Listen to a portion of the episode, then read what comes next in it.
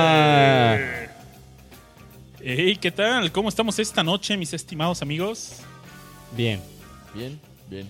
Aquí tenemos, tenemos aquí en la mesa a mi buen amigo Aureliano Carvajal. ¿Cómo estás, Aure?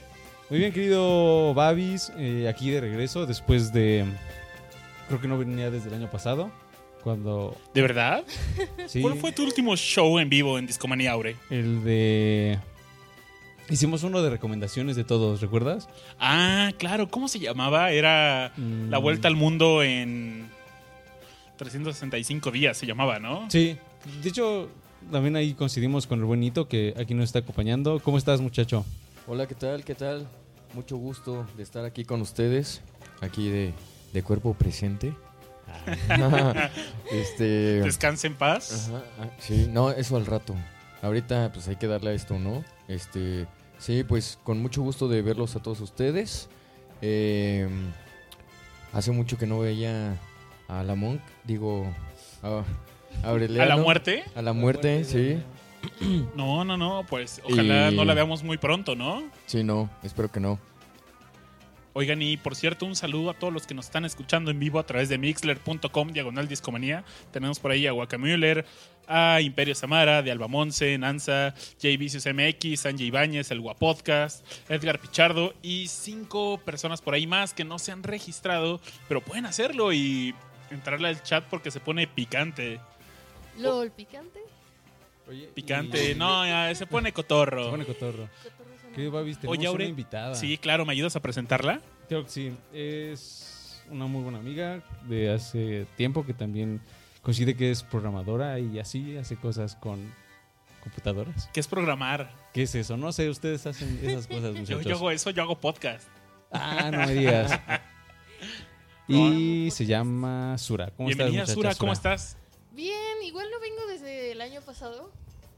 Por tonto que suene. Pero más bien desde hace como seis meses, quizá. A Sura recuerdo en un capítulo en donde nos contó sobre su viaje a Cuba. Sí. Ah, Simón. Sí, sí, sí. Y eso fue también por ahí de Semana Santa, ¿no? Sí, ya hace un Sí, buen rato. creo que sí. Cuando todavía estamos en la otra cabina. En la que antigua tenía una cabina. como palapa. Ah, en la palapa del World Trade Center, ¿no? Cuando transmitíamos a una potencia de un watt. Sí, qué, Buenos qué buenos tiempos, ¿eh? ¿no? ¿Cómo ha cambiado el set?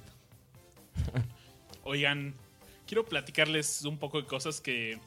Aure, ¿recuerdas el programa pasado? Sí, tristemente no no, pude venir, pero... Eh, Platícanos de qué fue, ¿no? Tú lo viviste desde afuera de la cabina y, y quiero que alguien nos cuente cómo se escuchó afuera de la cabina. Ok, bueno, se reunieron eh, como cada jueves ah, el buen Babasbot, el buen Rash, que hoy no puede, hoy nos- no nos puede acompañar, y estuvo también el buen Ito. Un saludo Y- a Rash que está en Chihuahua, en la tierra Saludos. Rash. Saludos a Rash. Saludos a Rush.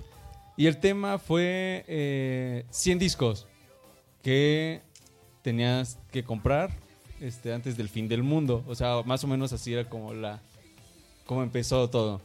Ah, era creo que una lista de Sony, si no mal recuerdo. Sí, ¿no? Efectivamente, Sí, sí, sí. Una lista de, de Sony Music México. ¿Se acuerdan cuando en el 2012? Bueno, antes de entrar a este tema, por aquí está un buen amigo melómano. eh, Un abrazo al buen Edgar, que también tiene su podcast. Escúchenlo como se llama Corte Radio y nos está escuchando. y me- A ver, ¿qué, ¿qué opina Edgar de este tema? En el 2012, ¿recuerdan este, esta etapa cuando, cuando la gente hablaba de esa profecía maya que el mundo iba a acabar en ese último solsticio del año, en diciembre del 2012? ¿Lo Ah, recuerdas, Ito? ya, claro que sí, por supuesto. Lo recuerdo, definitivamente. Y bueno, Sony Music se lanzó y dijo, vamos a hacer marketing con eso y vamos a hacer una lista de 100 discos que tienes que tener antes que acabe el mundo. Pero la verdad es que hicimos una reseña de esos álbums y era más bien como para destruir el mundo, ¿no? Ajá, sí, sí, sí, sí. eran como los horocruxes de Harry Potter y si los juntabas todos se acababa el mundo, yo creo. Afortunadamente nadie los juntó. Pero era una lista llena de de álbums de que eran puras compilaciones de 15 grandes 15 éxitos. grandes éxitos con- de... ¿De quién? ¿De quién? eran de Julio Juan Gabriel Preciado. con que bueno Juan, Gab- Juan Gabriel es buenísimo pero por- Por ahí recuerdo que había José José, Sí. que había... ¿Qué Este, había? Creo que. Yuri. Ah, sí. No, Yuridia. Yuri, sí. Ah, era Yuridia. Eh, Eso, más bien, sí. Este, también. ¿Cómo se llama? Eh, Alejandra Guzmán. Alejandra Guzmán. ¿Eran entonces discos mexicanos o en español? No, no, no, Sí. había de todo. Era, eh, era- era de todo, Había pero Ricardo era de Arjona. Sony Music México. Y la gran Ah, mayoría, ya. la verdad es que el grueso, sí era como de intérpretes Artistas. y artistas mexicanos. Yanni, Vicky Carr. Que de por, cier- por cierto descubrí que tengo un disco de Vicky Carr. Y dije, wow, cuando estaba, cuando estaba haciendo una playlist para ese show, dije, wow, tengo este disco y no lo sabía. Uno nunca se entera de esas joyas. Sí, sí, sí. y encontré otro dato muy, muy chido, Ajá. que Ricardo Arjona hace un cover a Jim Croce. ¿Y cómo te sentiste? Está, está cagado porque ayer estaba escribiendo un artículo para Medium que muy pronto lo van a poder ver en nuestra página discomanía.fm. Sí. Y de repente pues dejé de soltar el playlist, ¿no? Y decía, oye, esta rola me suena, me suena, ¿qué es, qué es? Y de repente digo, claro, es Jim Croce con Timing Navarro. Pero no, era Ricardo Arjona cantándola. Wow. Yo diría que el, el- Está, y no, la verdad es que está curioso. Y la otra analogía que hice fue que en ese álbum que, eh, que mencionamos en el programa pasado, se parece Ricardo Arjona en su primer álbum. Ah, ¿Han visto este álbum de Peter Frampton Comes Alive?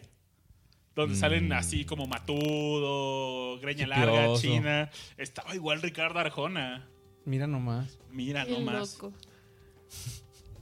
Oye, ¿cómo terminó el asunto? Por ahí su- supe que hubo un plot twist que nadie se esperaba en la cabina, pero que los chicos del chat y yo por ahí, entre ellos, este, pues veíamos venir. ¿Qué pasó, Eh, muchachos? La lista Efectivamente. empezó con Zoé, ¿recuerdas? Sí, sí. Y terminó con Air Supply. Exactamente. Y el equipo de Discomanía no- y sobre todo el equipo de investigaciones especiales de Discomanía no supo darse cuenta que estaban en orden alfabético. Y nosotros pensábamos que iban de, De peor a de mejor. peor a mejor. Y cuando llegamos al número uno Air Supply decíamos Greatest Hits, decíamos sí, pero pues ¿Realmente es como lo que mejor? tu mejor álbum no puede ser un Greatest Hits o tu número uno, ¿no? Y nos ponen en el chat, oigan, ¿no se dieron cuenta que están en orden alfabético? Qué y, es- y nos dimos cuenta de eso después de dos horas de transmisión. Demasiada cerveza para los amigos de Discomanía. Eh, y todos así de, ah, Ah. este, no, aquí no se toma. Este, ah, No, no, no, aquí no. no, este, Cero vicios. en- eh, en- puro, puro doble A aquí, ¿eh? la, la música es nuestro único vicio y... Sí, por supuesto. Oye, Aure, Mm, dime. ¿de qué hablaremos esta noche? Bueno, eh, el tema de hoy es una banda que a mí en lo particular eh, me gusta bastante.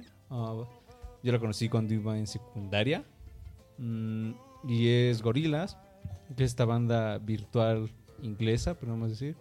ah, que surgió pues justo en el 2000 y que ah, pues he tenido oportunidad de escuchar en distintas eh, etapas de mi vida, pero que justamente me eh, volvió así como a mi radar porque hace poco sacaron un, un nuevo video eh, single, no sé si ha salido como single, ah, con una colaboración ahí bastante curiosa y es un tema, igual lo escucharemos después, eh, con tintes políticos, con tintes así medio, o bueno, no medios, sino antitrompeanos. Entonces, eh, pues derivando de esto, por ahí le dije a- al buen Babasbot, oye amigo, ¿por qué no pues eh, revisamos qué ha hecho esta banda? Y por ahí sirve que eh, eventualmente les ponemos este, este tema, aprovechando la coyuntura este, tromposa. Está cañón, ¿no? Ese, ese tema que, por cierto, Aure, ¿nos quieres mencionar qué es lo que viene la semana que viene? Porque se rumora que va a haber un versus nuevamente de discos y, Y se viene bien, ¿no? Se viene Cotorro y viene un buen amigo y vamos a echarnos un, un uno por uno eh, poniendo disquillos, cinco disquitos. Y va a ser temático. Te- Se rumora que vamos a tener un referee cotorrón y Sí, eh, por ahí si ustedes nos llevan escuchando desde hace tiempo, quizás recuerden, eh, quizás recuerden un como spin-off que tuvimos, eh, bueno, que teníamos los sábados. el Record Showdown. El Record Que Showdown. Aquí está el buen Edgar escuchándonos. Él Sí, participó en un él. saludo a Edgar. Un saludo a Edgar. Saludos a Edgar. Eh, y bueno, para quienes no lo han podido escuchar, básicamente consistía en un duelo de colecciones de discos. Cada quien, cada uno de los participantes traía este 10 discos de poder hacer lo que ellos quisieran y los iban poniendo uno a uno. Entonces pasaba uno, ponía su canción, le explicaba, le decía, ah, pues tal, tal, tal. Y ya le tocaba al otro y así. Y al final, eh, pues se iba haciendo como, era como eliminación directa y iba a ser como una suerte de torneo, ¿no? Entre colecciones. Ah, y entonces queremos revivir esto, pero pues ya no en sábado, sino en jueves como cualquier eh, episodio de Discomanía. Y el invitado es un buen amigo de... Mi buen amigo Sebastián. Su buen amigo Manolo. Ajá. Por ahí... buen- un abrazo a nuestro amigo Manuel Tenedor, que tiene su podcast de Ya Te Digo. Sí. Eh, y pues va a haber un, un nuevo show. Un, más bien un nuevo showdown. eh, con temas interesantes. Por ahí les vamos. O sea, la temática ahora va a ser. eh, aquí el staff de Discomanía les va a poner así como un tema. Que por ejemplo, no sé. Este. Canciones de caballos. Ajá. De Entonces- trenes. Wow. Ajá, Oye, estaría increíble que ustedes propongan, eh, pueden escribirnos en nuestras redes sociales, ya sea Facebook, nos encuentran como Discomanía Podcast, en Twitter como Discomanía-FM. ¿Y por qué no nos mandan una propuesta de, ¿saben qué? Pongan una rola de payasos. Pongan una rola de... ¿De qué se te ocurre, Ito? No tengo idea de globos. de globos. Caballos y payasos. Caballos y payasos. En globos. Suena, Con globos. su- cada vez suena mejor esto, de hecho. ¿Verdad? Sí, sí, Sí, sí, sí, va a estar interesante. Ayúdenos y estaría bueno contar con sus propuestas para tomar cinco de ellas y llevarlas al aire en este show. Va a estar bueno. Y retoma y tenía un rato que habíamos descansado ese formato de vinil tras vinil, ¿no? Sí, pues creo que el último show habrá sido como. ¿Qué te gusta? ¿Julio o algo así? Sí, sí, sí. Pero bueno, a la gente le gustaba bastante y bueno, justo pe- pensando Varios en ustedes, pues, ¿qué pasó? es- ajá, que pues que regresara y pues ya va a regresar y esperemos que les guste bastante. Pero ¿qué te parece si vamos escuchando una canción? Me late. ¿Cuál le- quieres, Aure? ¿Por qué no la... O que nuestras invitadas... ¿Por qué no alguien? Sí, a ustedes qué canción de, de gorilas sí les dicen así como, ah, ¿Puedo pues cuál pedir les gusta? una? Sí, Claro. claro. Ok, sí. es que un amigo justo me enseñó hace rato un remix que hizo Soulwax de Dare, de Gorilas, Ajá. y está bastante sexy. Podría gustarles. ¿Cómo lo podemos encontrar? Está como there. Si buscas Dare eh, y Soulwax, como alma. Bueno, Ajá. si ubicas la banda. Ahora vamos a buscarla. Estamos el, el equipo musical. El equipo de investigaciones está buscando esta tremenda role. Y Y ya no tarda, ya no tarda. Seguro en unos segunditos más Lo po- podemos ajá, escuchar podremos disfrutar de la rolita. Vamos a ver qué tal está. y disfrutar. ahí está, ahí está. ¿Listos, Perfecto. muchachos? Espero que la disfruten. A mí me gustó muchísimo. Sas. Vale, pues vamos a escucharla y volvemos. Perfecto. Vamos.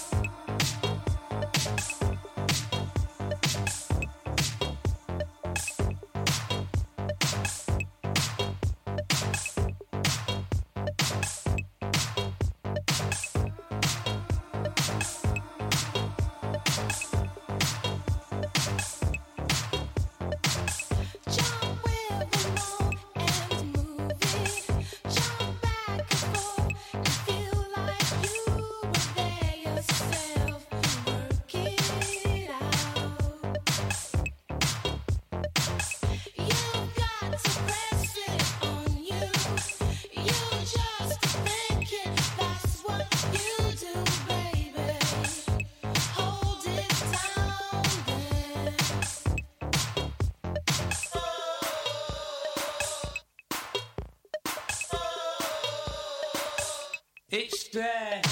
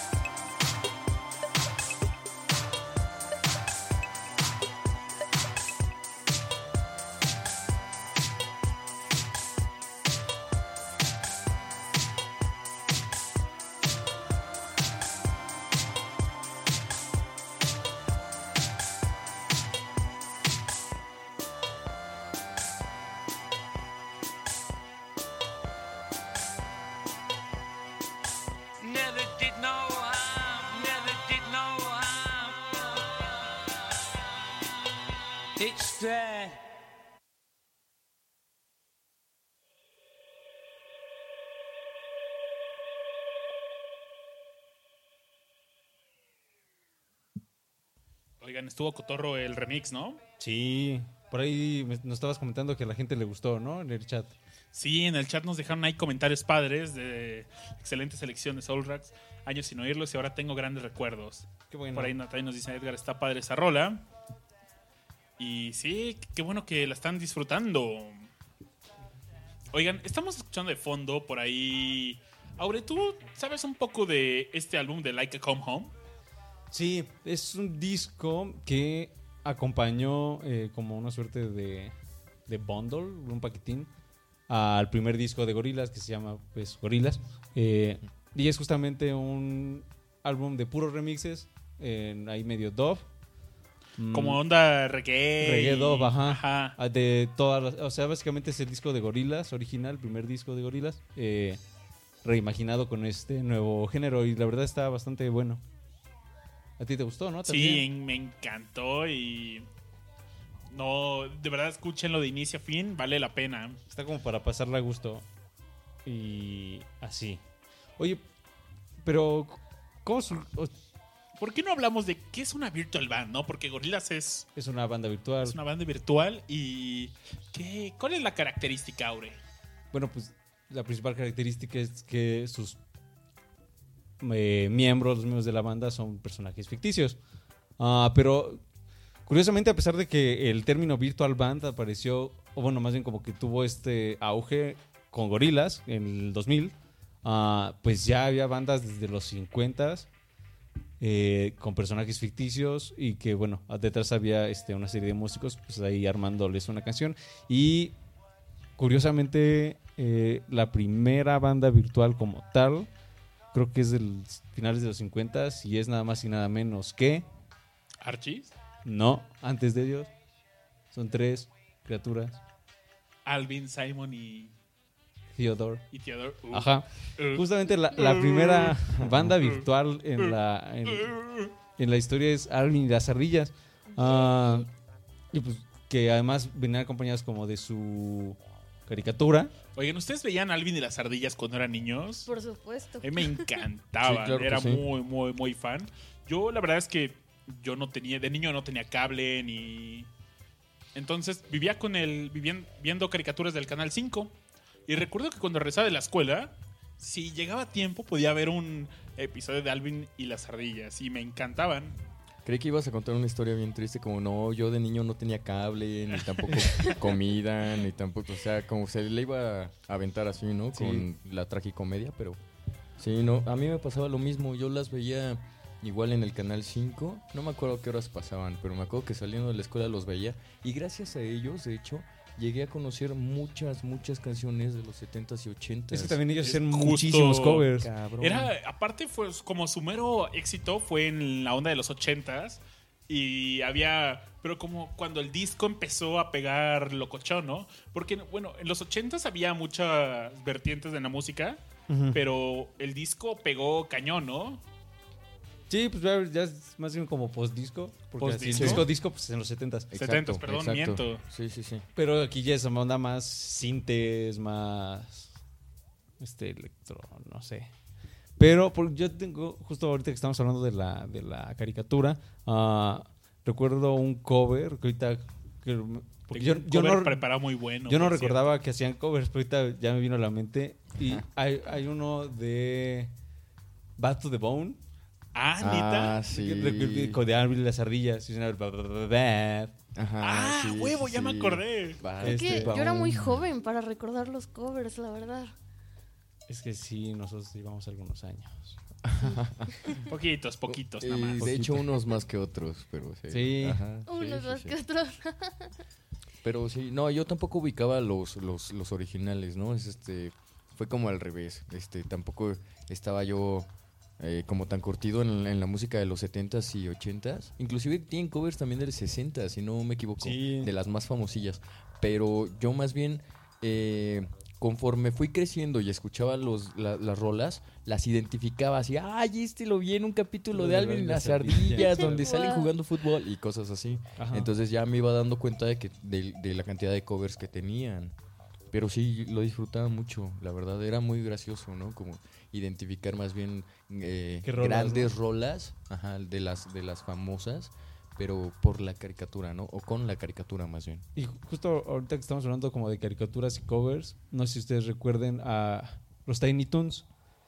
Que, Yo me acuerdo de la sí, Insta- Por de- supuedo. Istanbul is not ajá, que cada tanto, este, al final como de, pues ya pasaba un capítulo, un segundo capítulo, y luego había como un, este, encore, Ajá. que era un video musical Sí, eh, sí. de, no sé, Buster o Plucky o quien sea, cantando. Ellos, o sea, no era cover como tal, sino porque era la canción original. Pero eran samples. Ajá, no, ¿O no? era la canción original, Ah, pero lo hacía como un video musical. Entonces era como la Ah. aventura del- de la caricatura con, con, la, con la música que le tocara. Por ejemplo, ahorita Babi estaba mencionando ese de Istanbul, no, Constantinopla, ta, Ajá. ta, ta, ta, ta. y así había varias. Y justo ahorita recordé que estamos hablando de caricaturas y música. Y la tengo de fondo. Perfecto, buenísima. Órale. Sí, sí, sí. Ya no me acordaba de ese detalle. Sí, por ahí también yo conozco, bueno, en esa época pues no, no sabía quién cantaba o qué canción era, pero posteriormente dije, ah, pues sal- salía en Tiny Toons. Y otra banda, ya posteriormente, ahí, las Alvin y las Ardillas, creo que es finales de los 50, ah, pero ya en los 60 están los Archies, que surgió de una manera curiosa porque eh, originalmente había un tema que quizás ustedes recuerden porque sale en Los Simpson, ah, que es este de Sugar ti ti ti ti ti, Sí, ti, claro. oh, Oh, honey, honey, ti, ti, ti, ti, ti, ti. Mm. You are mine. Ajá, Yo me acuerdo más de. Pero, ¿Cómo era la versión en Homero cantándola en, en español? Ay, no recuerdo cómo. Pero le cambia, así me acuerdo que le cambiaron la letra. Sí, para sí, que sí, no chido y- recuerdo bien, Yo pero- tampoco. Ese es un trabajo para el Centro de Investigaciones de Sí. Discomanía, El equipo ¿no? de investigaciones especiales de discomanía. Sí, tendría que buscar. eh, por ahí le sacaremos la, la letra pronto. Y resulta que el- la persona que estaba a cargo de este tema quería que los eh, Monkeys la tocaran. Los Monkeys, esta banda este, popera, rockera estadounidense, que era así como la como Que muchos le llaman la copia de los Beatles. ¿no? Ajá, justo Ajá, eso, ¿no? sí, Entonces sí, quería que ellos tocaran esta canción de Sugar Sugar y ellos no quisieron. Entonces dijo, pues yo voy a hacer, es más, no necesito Ninguna banda. ninguna banda, yo voy a hacer mi banda. Y se inspiró en un cómic muy, muy famoso en esa época, que justamente Sí. es el de Archie. Eh, y pues inventó a los Archies, que es Archie, los personajes de, de ese cómic. Y según tocaban, pues ya estas rolas también sesenteras medio Ajá. felices y así. Betty, Torombolo. Ándale, todos ellos estaban ahí en en la banda y tocaron esa de Sugar Sugar, entre otras. Oigan, ahí en el chat les, hago- les han tocado fibras sensibles a varios en el chat. Y cuando empezamos a hablar de Alvin y las ardillas por ahí, Imperio Semana nos dice, fue todo un suceso para nuestra generación. Aunque el, conce- el concepto de personaje ficticio ya estaba para mí, fue sorprendente saber que, por ejemplo, ella habla de eh, el cantante de Blur. Sí. Dice, además eh, que la música era relativamente nueva. También nos hablan de Animaniacs. Edgar por ahí dice, buena canción. Eh, hablan de los Simpsons y hasta de los Walkman. Oigan, pero la verdad es que las bandas ficticias, eh, por ejemplo, hay más, ¿no? O sea, Gorillaz fue como uno de los más populares, pero hace... Ya tiene un buen rato que, hice- que dedicamos un programa entero a Isao Tomita. ¿Y cómo se llama este personaje que es un holograma que canta? Hatsune Miku. Hatsune Hatsune Miku. Y justamente la última obra de Isao Tomita en vivo, bueno, que él compuso fue para, Isao- para Hatsune Miku. Órale, yo no Y sabía eso. ella es Yo otro tampoco. personaje, pues no es una banda, pero es... Es la es una, reina de es, un- las es una solista, cantantes es una virtuales. cantante... Bueno, y se Virtual. supone, se supone que sí tiene su banda, ¿no? De hecho. O sea, Ah, ¿en serio? sí, al parecer son, son varios. O Es sea, que son varios creo que personajes, ajá, ajá. la principal es ella, pues. Y fue el primero que crearon, es el holograma, ¿no? O sea, el, el sí, el, tal cual. El holograma, el primer holograma que crearon fue el de ella. Pero en realidad se supone que son como, creo que ocho miembros contándola a ella o algo así. Son un chingo. Y todos tienen Sí. como eh, Es- atuendo que combina con el color de cabello. Además, hay unos gemelos. No sé bien qué pedo. Sí, hay- le voy a preguntar a unos cuates que saben bien como este rollo, pero y, y lo más curioso es que toda la música, absolutamente toda la música, incluyendo las voces, es, son totalmente es 100% Es puro digitales. sintetizador, Sí, es ¿no? puro sintetizador. Ajá. Ah. Hablando de como bandas virtuales y Hatsune Miku, eh, pues ahorita que andaba como probando el PlayStation VR, hay justo un demo de un concierto de Hatsune Miku. ¿Ah, neta? Sí, y es- está muy loco porque justo la realidad virtual viene a darle un espacio físico a todas estas bandas virtuales. Claro. Literal, o sea, ir a un concierto ya es como poder pagar una plaza en donde si no va a haber, o sea, si pagas un boleto barato hay muchos avatares tapándote. No sé, o sea, está muy padre poder ver como a algo físico bailando y cantando frente a ti. Interpretando, ¿no? Además también, o sea, está, Sí. sí, está bastante loco. Y por ahí, este, justo antes de, de que empezáramos a platicar aquí en vivo, justo estaba platicando con Nito de otra banda caricatura. Ah, sí. Este, que estos ya son, que son como después de 2005, ¿no? Más o menos. Sí, hasta ma- que- creo que sí. No estoy seguro, la verdad. Este, igual se lo dejamos a- al equipo de investigaciones de, de discomanía. de Que Discomanía. trabaje, ¿no? Que trabaje. chamba Sí, esta noche. Exacto, sí, de hecho. Pero eh, ¿Cómo, cómo se llama esta banda? se llama, la banda se llama Deadlock. Deadlock es este eh, lo- la- el grupo tal cual, ¿no? Ese- pero el concepto y el nombre del, de la caricatura es Me- Metalocalypse. Metalocalypse Sale en Adult Swim, ¿no? Sale, ajá, justamente empezaron este, saliendo eh, como uno de los eh, proyectos de Adult Swim. Es de esta serie de, de programas y de caricaturas de lo más ácidas, de lo más irónicas, de lo más sarcásticas, irreverentes, junto con, por ejemplo, Pollo Robot. Mm. eh, también está Laboratorio Submarino. Laboratorio Submarino 2020. 2099 o algo así, creo, 2055, no me acuerdo, es muy buena esa serie. Sí. Este tienen muchas más, pero no me acuerdo ahorita de los nombres. Estaba Birdman abogado, también Mm, Harry recuerdo. Birdman, Ajá, abogado. Harry Birdman abogado. Y esta esta eh, banda, bueno, este programa del que les hablo, Metalocalypse, trata de un imagínense un mundo en el cual eh, una banda de metal, de death metal, bueno, son medio versátiles, pero principalmente de death metal, tuviera el poder adquisitivo de una primer potencia mundial y tuviera a sus pies, así, pero de verdad como un- una bola de fans fervientes de aproximadamente como un cuarto de la población mundial. Y- pero que así lo que ellos, eso- ellos dicen se hace ley. Cualquier pendejada que esos cabrones propongan, todo mundo va y, los obedece. Entonces entran de alguna manera en conflicto con los intereses de muchas otras potencias mundiales, contra la iglesia, etcétera, etcétera. Entonces se empiezan a hacer de enemigos muy, muy poderosos, pero ellos ni en cuenta, ellos no tienen ni idea. A lo único que se dedican es a hacer su música y eh, tratan de promover lo mejor que pueden sus discos. Si ellos un día se levantan, toman un café y dicen, este café está bien chingón, vamos a hacer una rola de este café, entonces todo, bueno, o sea, un montón de personas empiezan a consumir ese café y entonces todas las demás este, compañías y cadenas de, de café se empiezan a, a- se empiezan a hundir. Ese es el primer capítulo, de hecho, ¿no? El, el capítulo piloto. Ajá. Y la verdad es que son muy buenos, este, inclusive eh, musicalmente hablando, digo, las bromas son buenísimas, a mí me gustan mucho, pero musicalmente hablando creo que también tienen,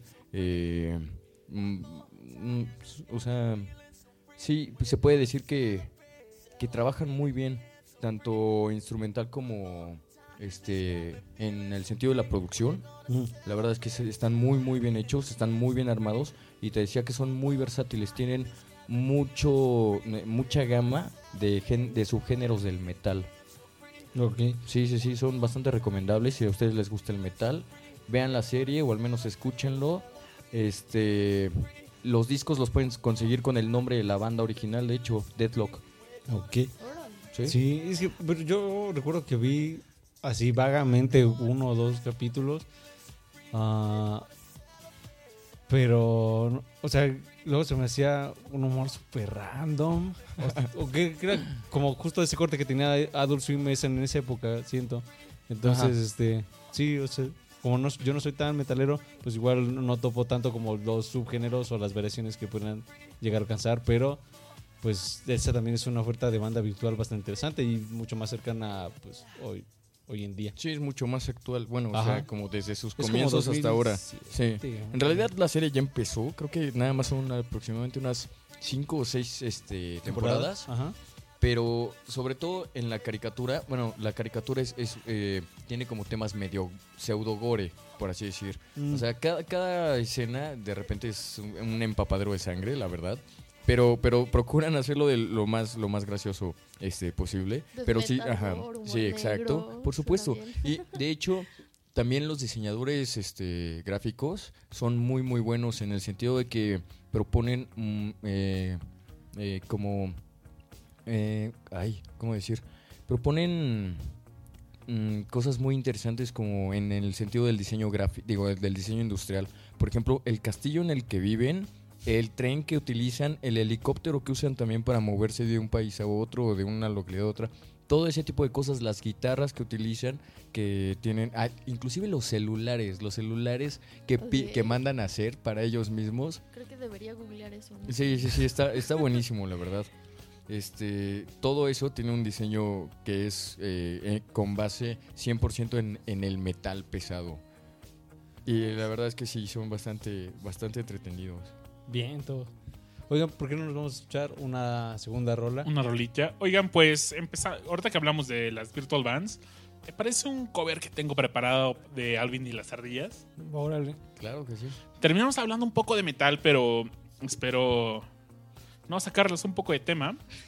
Oye, que por cierto, antes de irnos a esta rola, pues estamos escuchando de fondo a Daft Punk y ellos también, pues, no son del todo una banda virtual, pero por ejemplo, en este álbum, eh, pues, ellos, eh, por ejemplo, en estas rolas de One More Time, eh, eh, había una banda que estaba tocando en todo ese álbum, que era en los videos, no sé si lo recuerdan. Sí, la bandita Alien. Ajá. Secuestran y Ah, justamente claro. tienen bastante influencia como en su planeta y me parece que justo por eso lo secuestran, ¿no? Ajá, exactamente, sí, son como el, los, los sujetos ahora sí que más famosos en su planeta y precisamente por eso se los llevan. Muy similar a la historia de Deathlock.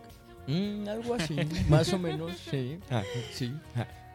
Oigan, pues, ¿les parece si vamos con un covercillo ahí que tengo de Alvin y las ardillas? Estoy seguro que a Aure le va a gustar. A ver qué O tal. tal vez. No, no, ¿No? creo que me vez, reclame, pero.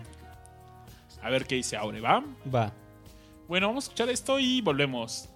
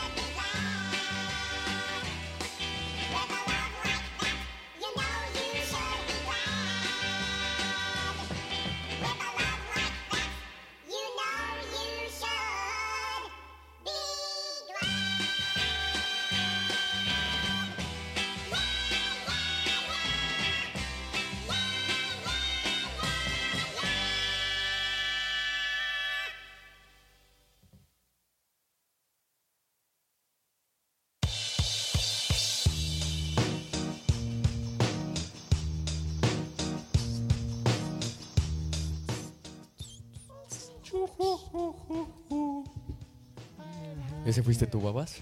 Sí. Ah, perdón, los confundí, no supe cuál era cuál. Oigan, pues, ¿qué les pareció esta última rola de Alvin y las ardillas cantando Los una Beatles. rolita de los Beatles? Yo digo que, que son Lol. buenas ardillas. Lol. Cotorra, ¿no? Sí, cotorra. Es, es la palabra de hoy, creo. Cotorra. Cotorri. Sí, sí, sí.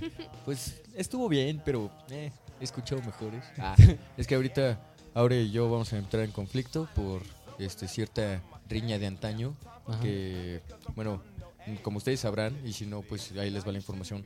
Aureliano eh, es fan de los Beatles y Sí. la verdad es que yo, yo no tanto. eh, y luego por eso me ve feo, como justo Sí, como ahorita. justo ahorita. Ajá, como justo ahí. La mirada y soslayo casi me mata. Oye, pero Hito, la palabra de ahora en discomanía es incuestionable. Yo sé, yo sé. Yo más bien soy como una especie de eh, ateo en este momento. Es- Pero es que no creen los Beatles. Ten No cuidado los porque Beatles. puedes, Ajá. sí. puedes ocasionar la, la furia de Aure. Espero me tenga más que paciencia, misericordia. Sí, somos buenos amigos. Aure es un ser benévolo, pero a veces Castiga, ¿no? Castiga. Sí, sí. Ten cuidado, amigo. Sí. Me la estoy jugando, la verdad. Oigan, pues sigamos con el tema de gorilas y bueno, como nos decía Aure en un inicio de este programa, pues fue un grupo creado en 1998 por Damon Albarán y Jamie Hewlett. Como decía Aure, era una banda virtual de rock alternativo y formado por cuatro personajes ficticios que, como lo hemos visto varios de nosotros en videos eh, animados, ¿no? Están geniales. Justo Sí. esta canción que suena de fondo, Clint Eastwood, es una de las que más recuerdo. No es mi favorita de este álbum. Su primer álbum fue eh, su. Y la portada está está, está padre porque Salen en vienen un como jeep, en ¿no? un jeep eh, como con camuflaje militar. Y yo recuerdo que los veía en MTV. Sí, sí, sí, sí. Y así es como esta banda empieza, porque mientras ellos veían MTV, pues les- tuvieron la idea de crear esta banda. En una entrevista comentaron que si alguien mira MTV por demasiado tiempo, se podrían dar cuenta de que es como estar en el infierno, ellos decían. No hay Además, nada ellos interesante. veían el MTV de 1990. Era el Exacto. MTV bueno, ¿no? E- Era Y- más bien eso, que ellos veían el MTV de los 90. Bueno, que considerábamos bueno, eh, y ellos decían, no, esto es Ya. un castigo. Ajá. Recuerdan, yo re- recuerdo mucho a and Butthead, eh, The no Head. sé, Este. eh, Celebrity Deathmatch. Uy, Sí. Sí, era bueno. Sí, era como. No, y sobre todo era cuando MTV pasaba videos de música. sí. Ahora solo hay como reality No, pero- shows de. Y, y sus series, como acabas de mencionar, también eran muy buenas, la mayoría animadas, pero sí, este, Ian Flux, por Ah, ejemplo, fue Flux. cuando agarró, este, pues creo que ahí se popularizó, ¿no? No sé si fueron los primeros en transmitirla, pero si no, al menos, este, fue cuando más famosa se hizo. Sí, varias series ahí. eh, y que justo también tenían este como corte ácido, medio extraño, Sí, este, medio no tan friendly. Ren y Stimpy, o sea, Uh, por, por el amor de Dios, Sí, ¿no? Es- eh, esa caricatura me acuerdo que también la transmitían en la noche en Nickelodeon, pero es, como más famosa se hizo también fue ahí En en, MTV, ¿no? en MTV, Sí, entonces era una programación como muchísimo... más Es- alternativa. Sí, yo diría que ese es una, un buen término por ahí para nos eso. dicen que de Bacaláctica, Chico Ah. Migraña. Uy, ¿se acuerdan de este este Elvis es Elvis Christ? No, Igual no. que los mismos este, animadores de Flash de Bacaláctica Ajá. hacían una miniserie como de medio minuto que se llamaba Elvis Christ.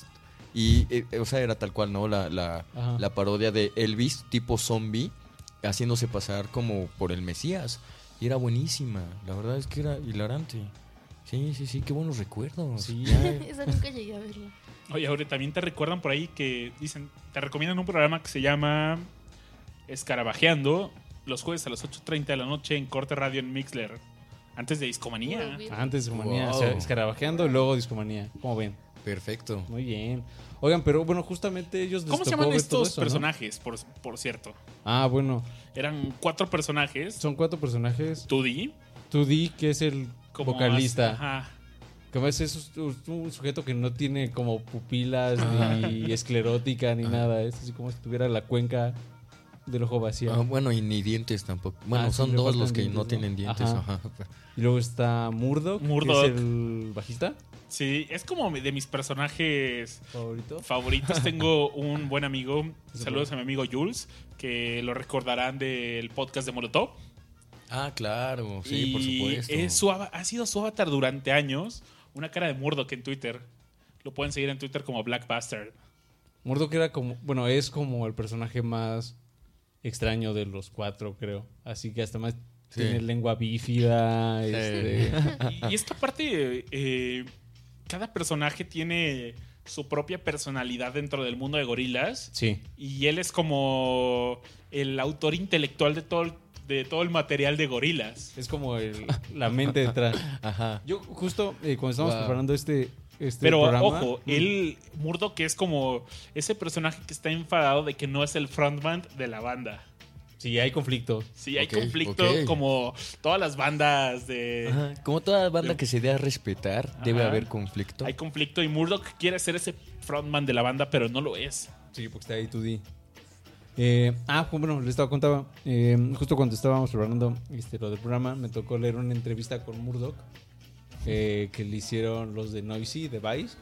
Y por ahí, pues les pre- le preguntan así como cómo fue su infancia y demás. Y dice que así que vivió en el puro desmadre, que hace un buen de referencias sexuales y demás. Este, le La vida loca. Ajá, le preguntan este, qué le gusta más de Blur o Oasis. Y dice que Oasis. Eh, y sí, pero es un gran personaje. A mí me cae Oye, bien. otro dato interesante Murdoch es que está- ¿sabías que está inspirado en Keith Richards?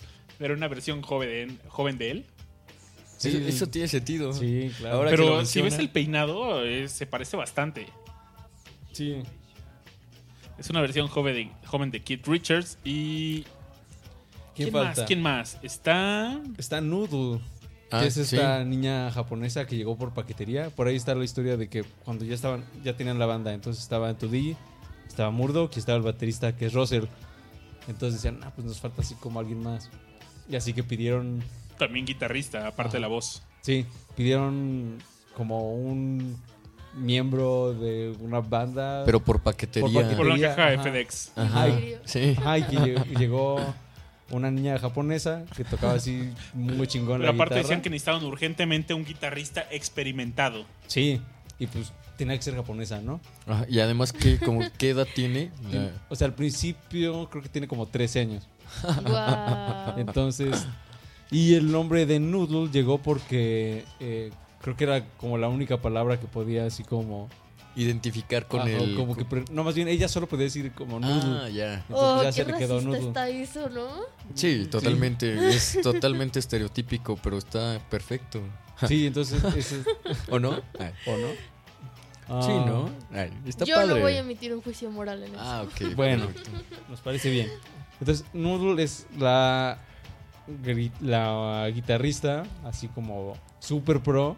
Y pues ya, con eso está la banda. Yo, eh, igual, este, Sura nos comentará después cuando, cómo conoció a, a Gorilas, pero yo recuerdo que a mí me tocó en la secundaria. Yo, o sea, si, su primer disco salió en 2001, yo iba En segundo. en segundo de secundaria. Estamos en segundo. Yo no los topé luego, luego. Eh, los topé hasta que salió el video de Clint Eastwood, que salió creo que ya cuando yo iba en tercera secundaria. O al menos yo me tocó verlo hasta después. Y fue una de esas... Debo decirles que yo cuando iba en secundaria escuchaba mucha, mucho rock clásico. Y entonces así como la música, según yo hacía aquí, no, yo voy a escuchar así como música diferente. Lo que no, escuchar este...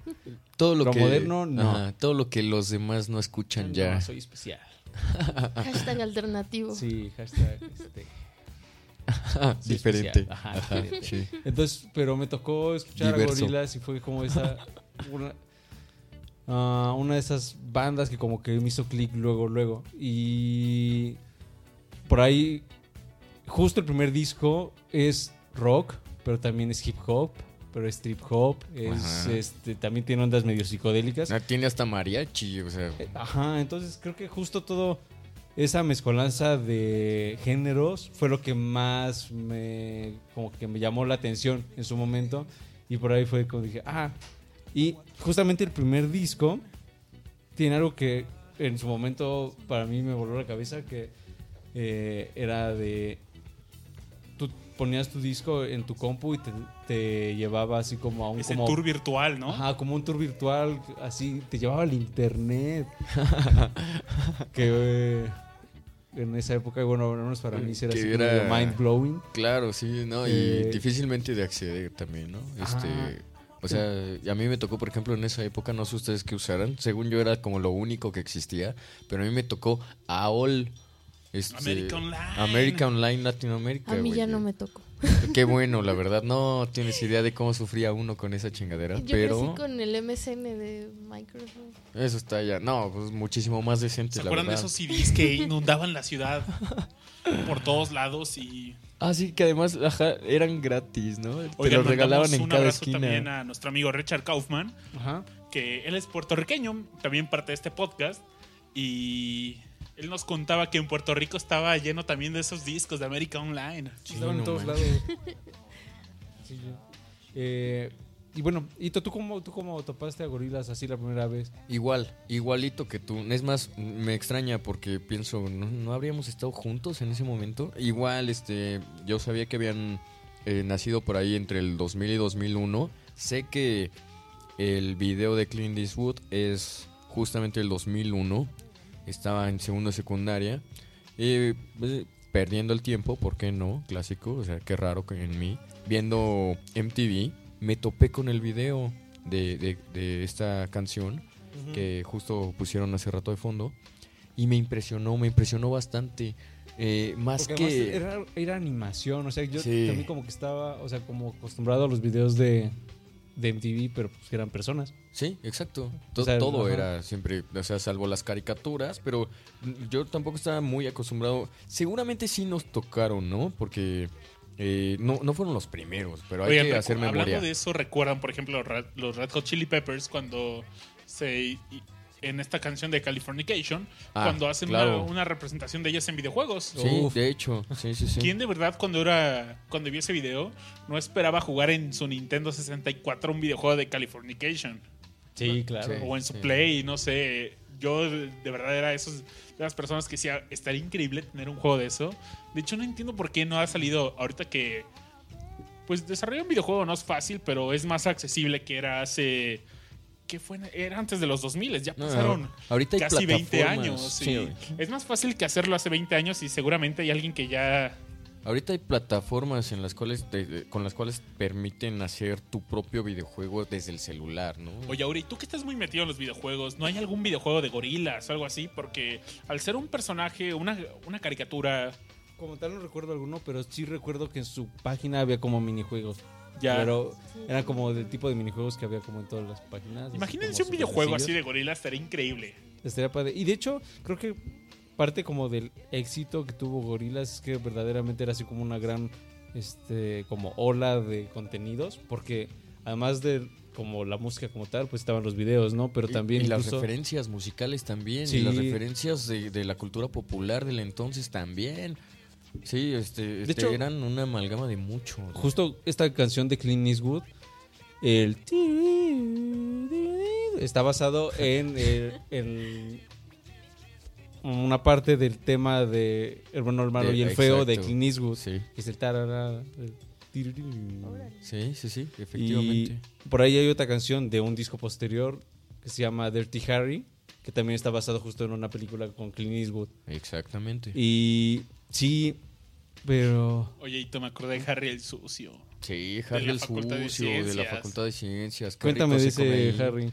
Es, Sí. en paz. No, Ay, ay, ay, me no me digas digas eso. eso. No, no sabía. Es que tú te has estado dando vueltas a CEU. ¿verdad? Moño negro, moño negro y tú. No manches. Y tú y yo estudiamos en la misma universidad y En la misma facultad. en la misma facultad y había un tortero que se dedicaba pues a nutrir a los estudiantes, ¿no? Definitivamente. Con, Y con su- su alimento y su con- conocimiento también. Te- no, si te ponías a hablar con él un rato también te... O sea, blow mind. Digo, Un saludo a Harry el sucio donde quieras que estés. Yo creo que está escuchando Discomanía en el infierno, pero seguramente. algunos dicen que probó su propio veneno y Es, es probable. A lo mejor él nunca, nunca había comido la comida que él servía. Dirty Ajá, Harry, entonces no tenía los... como esta rola de gorilas. los anticuerpos que, que a nosotros nos, nos proporcionaba. Pero sí, no, qué rico se comía con él. Y barato, como no tienen ni idea. Sí, además, ¿Cuánto ¿eh? costaba una torta con el sucio Harry? Eh, Las tortas sí variaban Ponle mucho. que no era pero tan barato, pero Las los- tortas no, pero la comida corrida. Uy, Ajá, no manches, pero era- las tortas eran de calidad, era así como ese. eh, Era bistec cheese, eran tortas de. Era no, como, no, no, imagínate. No. Se ¿no? me Era caballo, no, no, entonces. Sí, Sí, no, no. no, no era una torta hawaiana de jamoncito, no, era, no sé, una torta campechana. Había hasta de, de arrachera, No, ¿no? tú, tú estás Uy, confundiendo. fancy, sí, pero no, él está, él está confundiendo este calidad con cantidad y sabor. La verdad es que la cantidad y el sabor, mis respetos. La calidad de dudosa procedencia, la verdad no sé. Oye, ¿cuántos no sí agradecieron sé. en su tesis? Uy, no, sí. de, muchas gracias a Harry el sucio por... Ajá, sí, sí, sí. Sí, no, no, no. E- Era para todos los que no teníamos beca, la verdad. Gracias, Harry, donde quiera que Gracias, estés. Harry. Un saludo a, a- a la dimensión en donde se encuentra ahora. Oye, Isra, ¿tú cómo topaste a gorilas? Yo, si no recuerdo mal, yo conocí a Gorilas cuando estaba como en tercero o cuarto de primaria. Y seguramente fue por MTV. Muy seguramente. Y lo que sí recuerdo es que ah, alguna vez llegué a ir a un cibercafé, así como a hacer tarea, y ponía como música de gorilas de fondo. Y era muy padre, por ejemplo, buscar el website de las bandas que encontrabas en, en MTV, justo como para guardar registro, no sé. Y recuerdo que justo su website antes era como una animación en Flash toda rara, que eran Uh, como Flash. sus headquarters, no sé. Y estaba muy padre, justo tenía minijuegos. Ah, ¿no? ¿Te acuerdas Ajá, había eso? como minijueguitos. Podías descargar fondos y todas esas cosas extrañas que se acostumbraban en la web hace muchos años. Sí, sí, sí. Los Ahí wallpapers. y Oye, pero lo hagas es que, por ejemplo, este CD que traía interactivo, Ajá. no todas las compus lo reconocían y... Ah, Y sí. llegas bien emocionado de tu tienda de discos de confianza. A huevo, traigo este disco que acabo de ahorrar mis domingos para. Porque a mí me tocó de muy niño gorilas. Y, Ah, a ti te tocaron los domingos, güey, para empezar. Eso está chido, sí. Ahorita ya te depositan a la tarjeta. y pues compro mi disco de gorilas y la compu no lo reconoce. No. No. Triste. Y entonces tenías que ir como a la- al centro de cómputo de la escuela, ¿no? O al cibercafé. Ajá, Iba- o al- no, yo- nah, ni- fíjate que yo iba en un, ca- a un café internet bien, bien chévere. Estaba ubicado en la colonia Juárez. Hay una plaza que se llama Plaza Washington. En esa. eh, a los que no conocen la Ciudad de México, la colonia Juárez antes era una colonia de viejitos. Y ahora es como una colonia que invadió la hipsteriza. Entonces llegaron todos los hipsters que no pudieron. eh, un abrazo a todos los de, la, los de la colonia Juárez. Espero que nadie se ofenda. Y no, llegó mucha banda que. Pues que ya no cabía en la Condesa, ya no cabía en la Roma. No, y además y estaba sex- padre porque se camuflaban, ¿no? O sea, Ajá. tenían vestidos, digo, iban vestidos igual que los viejitos que estaban antes, entonces no había pedo. muy cerca de la zona rosa. Y, pero bueno, en ese entonces, cuando yo era niño, vivía ahí. Y todavía me tocó cuando vivían todos los viejitos. Y había un café internet, pero así como bien locochón, porque tenía así las, pa- en todas las paredes pintadas así como superhéroes. Y había una máquina de refil de refresco. Wow. Qué chido suena. Y era Suena así, muy cool. había botana gratis y estaba bi- y era, y- y era bien chévere llegar a ese café internet. Yo tenía que- internet en casa, pero de todos modos iba a ese café internet porque estaba bien chido. por el ambiente. Sí, Sí, estaba cotorro. Suena, suena como al gang. ¿Hace, ¿Ubican el gang? No, no, No, no, cuéntanos. Ah, bueno, es, es un café internet justo famosón. Está al lado de Metro Chilpancingo. Y la gente va a jugar League of Legends y Dota y cosas así. Pero justo me platicaron también que tiene botanas gratis y cosas así. O sea, al menos yo que crecí en Veracruz yendo a cafés internet, pues no, no había para nada eso. Era como pagas tus 10 pesitos y tienes tu hora de internet y ya. Pero bueno, te hablo cuando nos conectábamos con Dial Update. Sí, Y le quitaban el teléfono a la mamá y todo. sí, sí. sí. Sí, es como sí. cuelga, por favor, cuelga. no No, no, voy a usar el teléfono. Te chingas, eh. Sí, Oigan, sí, sí. les hacíamos una rolilla de, de gorilas. Sí. De este primer álbum. Hay una rola que me encanta, se llama Soundcheck. Ah, Ah. perfecto, Y perfecto. creo que es de las rolas que menos, no fue un single ni nada, pero sonó bastante. Sí. Y me encanta. Sí. Vamos, Creo que es mi favorita. Igual mía. Vamos. Vamos.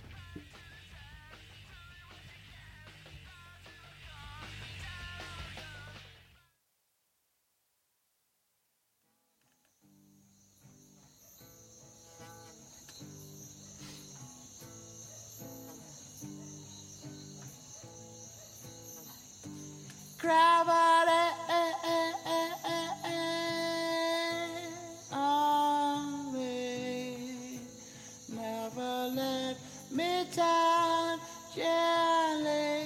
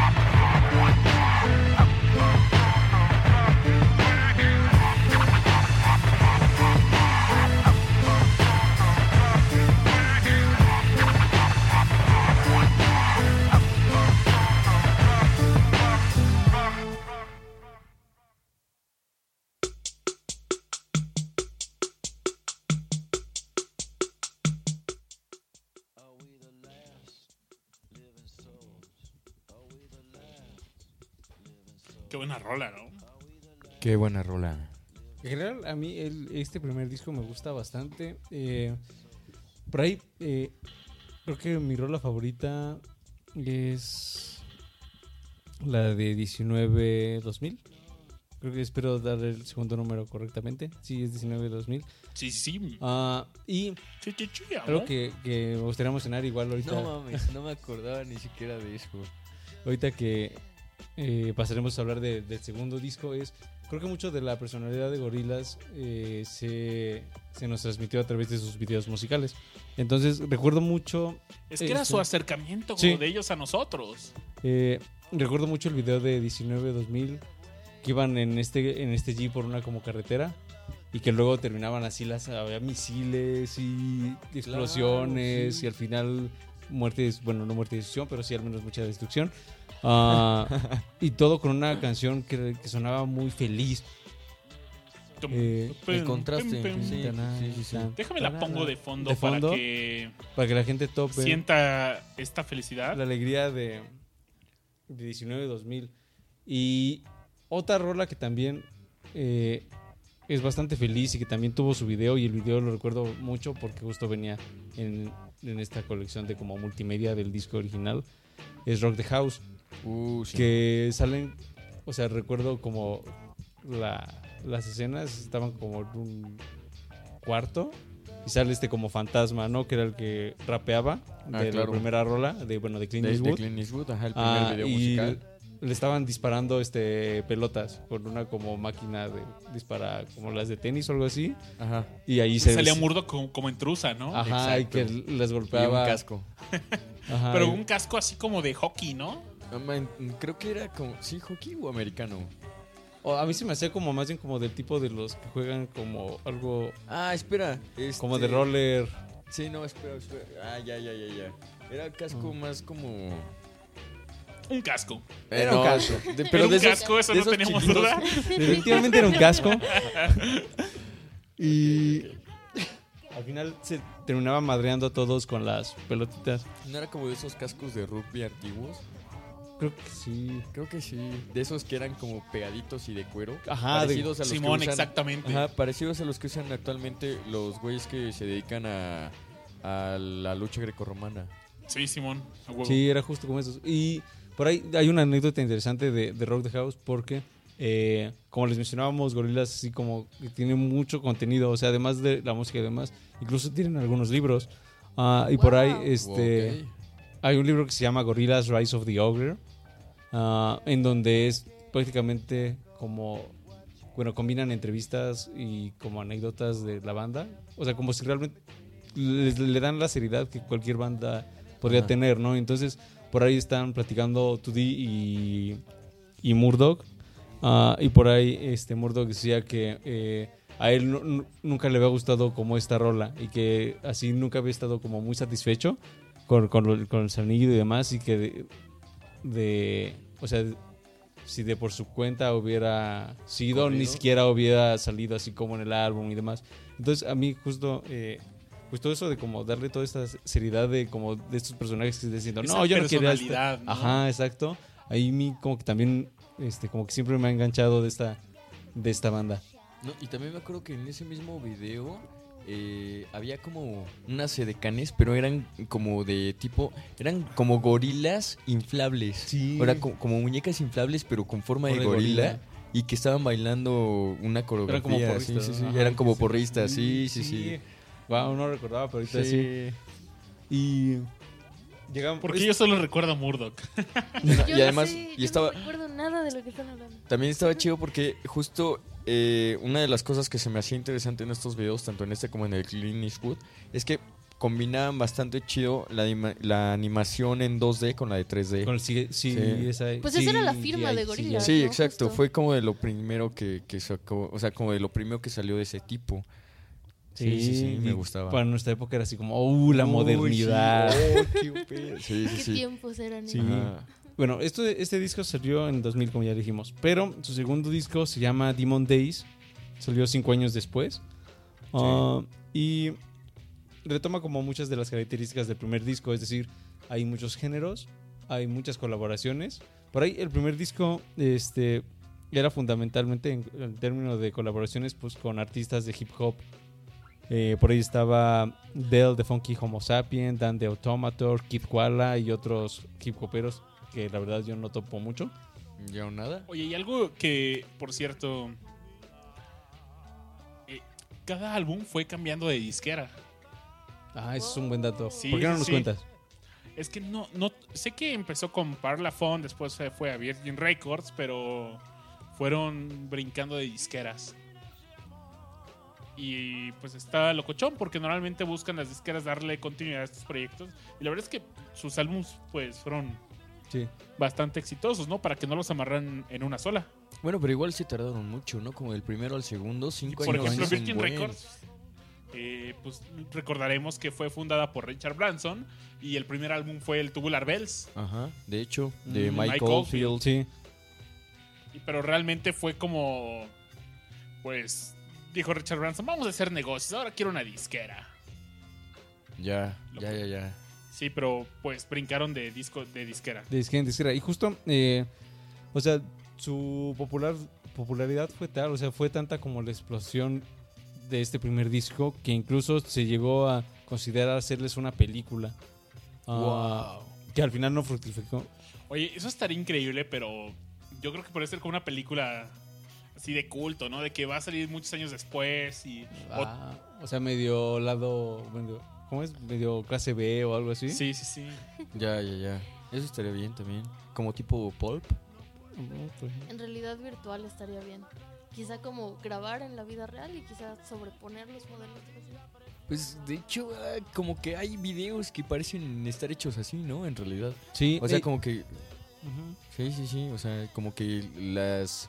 La, la ambientación, digamos, es real. Luego, Y están las animaciones de ellos mismos sobrepuestas. Y eso se ve muy chido. Sí. Por ahí yo recuerdo que eh, justo en su página oficial, luego también, además de como los videos de música, también había como cortos Ah, sí. de ellos también. así como con una anécdota así random.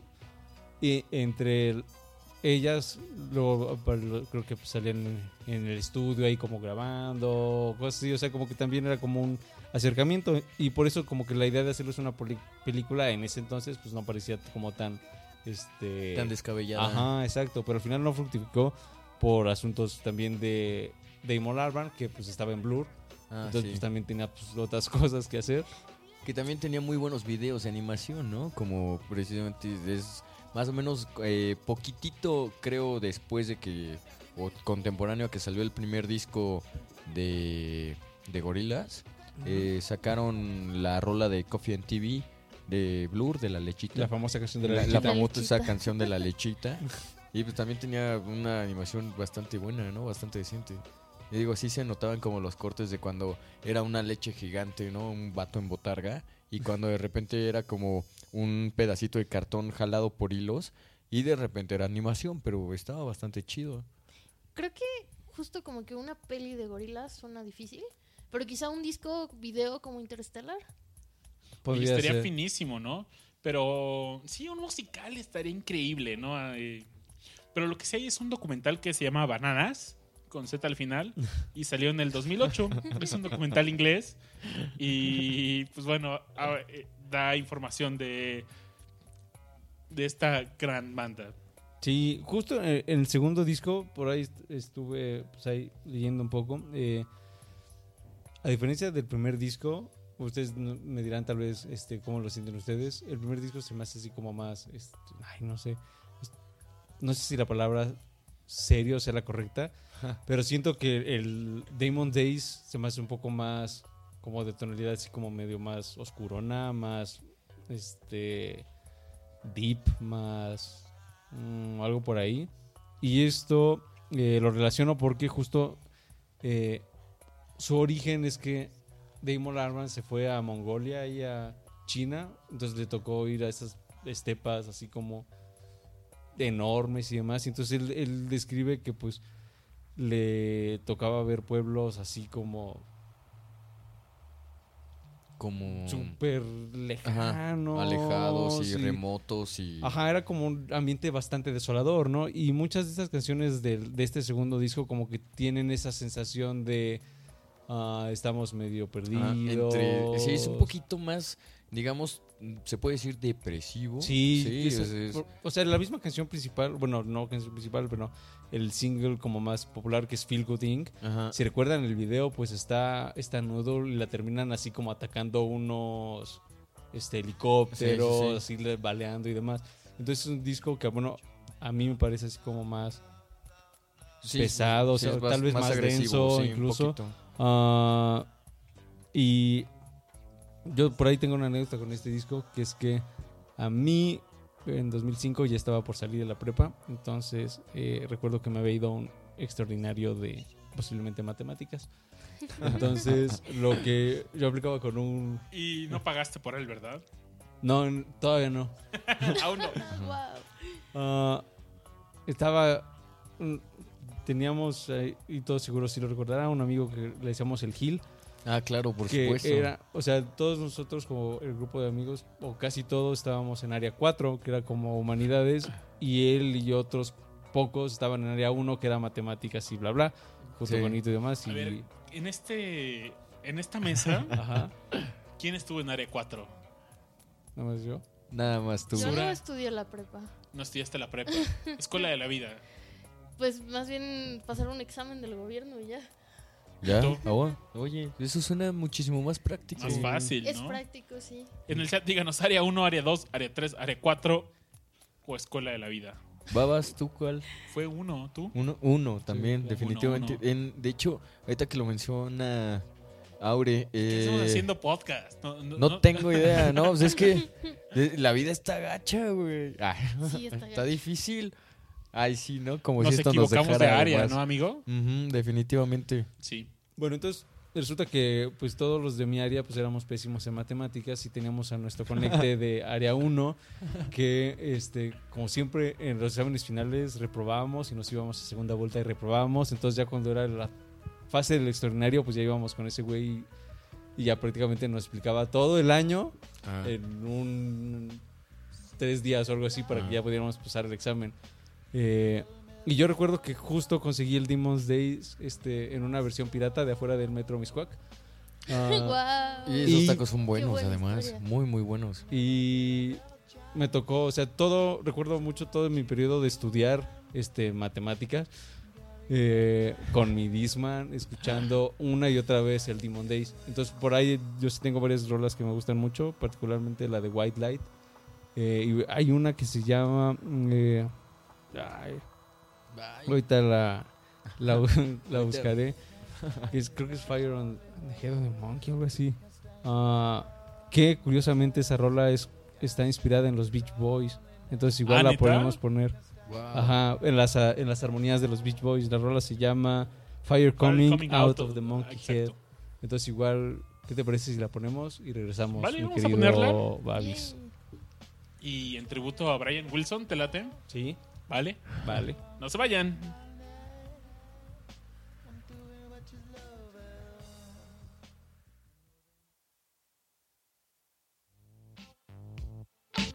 Once upon a time, at the foot of a great mountain, there was a town where the people known as happy folk lived. Their very existence a mystery to the rest of the world, obscured as it was by great clouds. Here they played out their peaceful lives, innocent of the litany of excess and violence that was growing in the world below. To live in harmony with the spirit of the mountain called Monkey was enough. Then one day, strange folk arrived in the town. They came in camouflage, hidden behind dark glasses, but no one noticed them. They only saw shadows. You see, without the truth of the eyes, the happy folk were blind.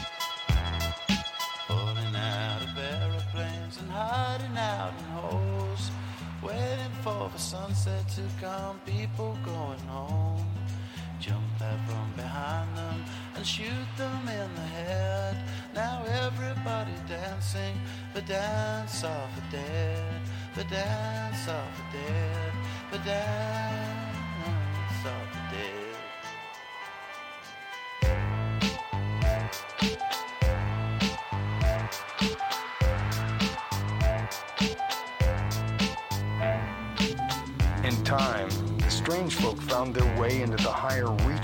mountain, and it was there that they found the caves of unimaginable sincerity and beauty. By chance, they stumbled upon the place where all good souls come to rest. The strange folk, they coveted the jewels in these caves above all things, and soon they began to mine the mountain, its rich scene, fueling the chaos of their own world. Meanwhile, down in the town, the happy folks slept restlessly, their dreams invaded by shadowy figures digging away at their souls. Every day, people would wake and stare at the mountain.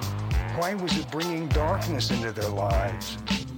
And as the strange folk mined deeper and deeper into the mountain, holes began to appear, bringing with them a cold and bitter wind that chilled the very soul of the monkey. For the first time, the happy folk felt fearful, for they knew that soon the monkey would stir from its deep sleep. Then there came a sound, distant first, that grew into cacophony so immense that it could be heard far away in space. There were no screams. There was no time. The mountain called Monkey had spoken. There was only fire. And then nothing. Oh, a little town in USA, time has come to see. It's nothing you believe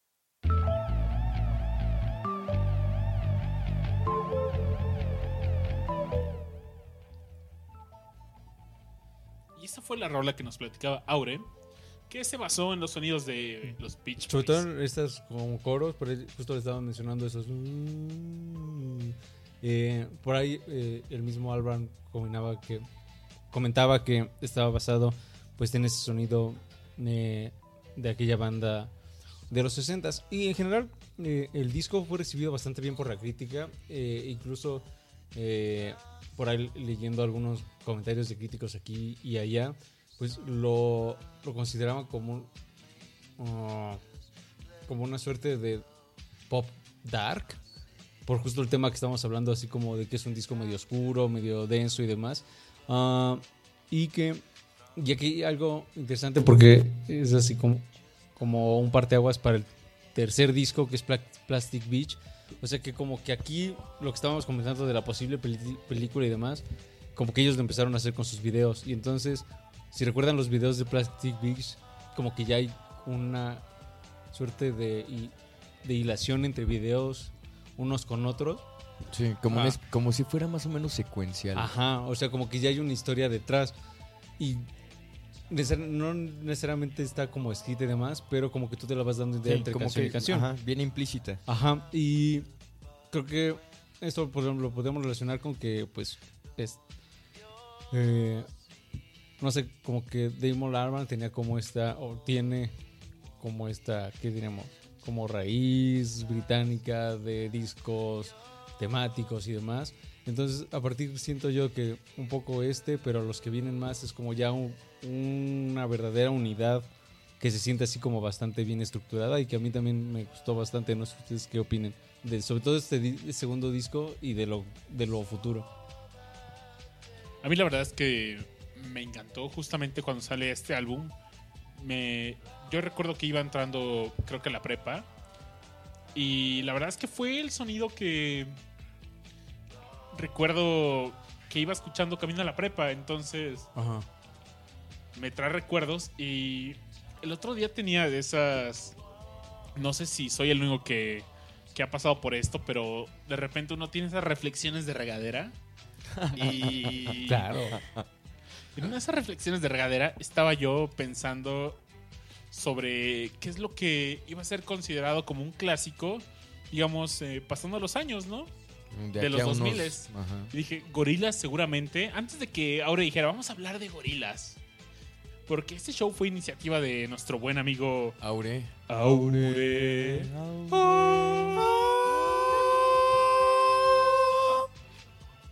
Y, y neta, pensé en eso. Dije, la neta es que estoy seguro que Gorilas va a ser ese sonido que va a trascender. Sí, yo también estoy de acuerdo. ¿Ustedes qué dices? ¿Tú qué dices, Doc? ¿Tú? Fíjate que eh, yo eh, yo topo bien bien el primer álbum de Gorillaz que fue el que estábamos hablando hace rato, pero ya el material posterior no me clavé tanto. Le topo todo lo lo que sacaron en videos, las rolas que se escuchaban en radio, etcétera, e inclusive muchas que salieron eh, como Sí, bueno, que, que tocaban, por ejemplo, en reuniones y cosas así, ya sabes que no pones como nunca, o casi nunca pones un disco completo, ¿no? Sino que no. se, te Oye, dejas ¿qué la... sí lo bueno, hago. bueno, pero es que, ajá, no todos, no todos somos como, digamos, no, no todos somos tan devotos como el Babas. Sí. Pero, eh, pues ya sabes, típico que pones como la playlist o la mayoría de las personas tienen como unas cinco rolas. Entonces, los álbumes completos, creo que a la fecha no los he escuchado a partir del segundo disco. Pero sí ubico, por ejemplo, la que está de fondo y unas otras de, de discos más. Es que esta Más estuvo de recientes. fondo se volvió muy popular. Uy, no, Creo que es el cabrón. single Sí, sí, más sí. famoso. O sea, de, De todo lo eh, posterior. Ajá, o sea, de, de sus cuatro álbums, Ajá. es su rola más, Más, más popular. más ¿Qué- pegó, ajá. estaba de fondo en algún Sí, en este de Facundo, de ¿cómo se llamaba? Era Incógnito. Incógnito, Que lo hagan ellas. Que lo hagan ellas, exacto. Por eso, por eso se volvió popular la rola en México, ¿no creen también? Mm, Tal vez, no sé. Sí, es que yo salían no veía unas eso. muchachonas y Y hacían te cosas. hacían. te ayudaban en tus problemas, ¿no? Eh, eso suena peor todavía. Y lo hacían ellas. Ok. De hecho, también cuando estabas hablando de reflexiones de regaderas, yo, yo me quedé pensando, ¿así se dice? ¿En serio? Babas, qué Reflexión de pedo, regadera. ajá, reflexión de regadera. Pero no, ya empezaste a hablar y dije, ah, ok, no, está bien. Ah, solo yo, perdón. No. Es broma. Oye, Aure, pero llegó el siguiente álbum de Gorillaz El Plastic Beach. y fue el Plastic Beach. Ah, En este álbum, pues. ¿Qué pasó? ¿Qué pasó en ese álbum? Pues. Llega un estilo más alternativo, pero menos oscuro en este álbum que en el Demon, a comparación del Demon Days. Pero más electrocoso, ¿no? También. Sí, sí, sí. Plastic Beach eh, reunió a varios artistas de todo el tipo, desde el punk rock, a- desde el punk rock, rap. Y por ejemplo, había ex integrantes de The Clash, Ajá. eh, Paul Simons, Sí. Lou Reed, Snoop Dogg. Snoop Dogg, ¿no? Y Sí, de to- hecho, cuando, llegamos, cuando eh, llegamos a la cabina de Escomanía, un amigo nos decía de que en un Coachella tocaron con Snoop Dogg. Sí. Eh, Un justo- abrazo al buen Nacho. Un abrazo. Justo. Enorme. Enorme. Este, este tercer disco ya es como la culminación un poco de los otros dos en el sentido de que si los otros dos tenían algunas colaboraciones, aquí ya es de lleno con las colaboraciones. Entonces prácticamente cada rola es con un artista diferente y eso implica que cada una va a tener un estilo pues completamente diferente, ¿no? Entonces si ya de por sí ellos les interesaba así como um, mezclar ahí géneros del, no sé, hip hop, trip hop, este, rock, lo que sea. Eh, aquí pues ya es así como súper eh, explícito todo eso. Yo incluso hay una rola que mm, que se llama White Flag que tiene un ensamble de música árabe, creo. Entonces es una mezcla así como de música clásica árabe y de pronto le meten ahí el hip hopazo, ¿no? Entonces, eh, a mí curiosamente es el disco que mejor le fue con la crítica, pero no es mi favorito. Sí, tampoco mío, ¿eh? Ahora.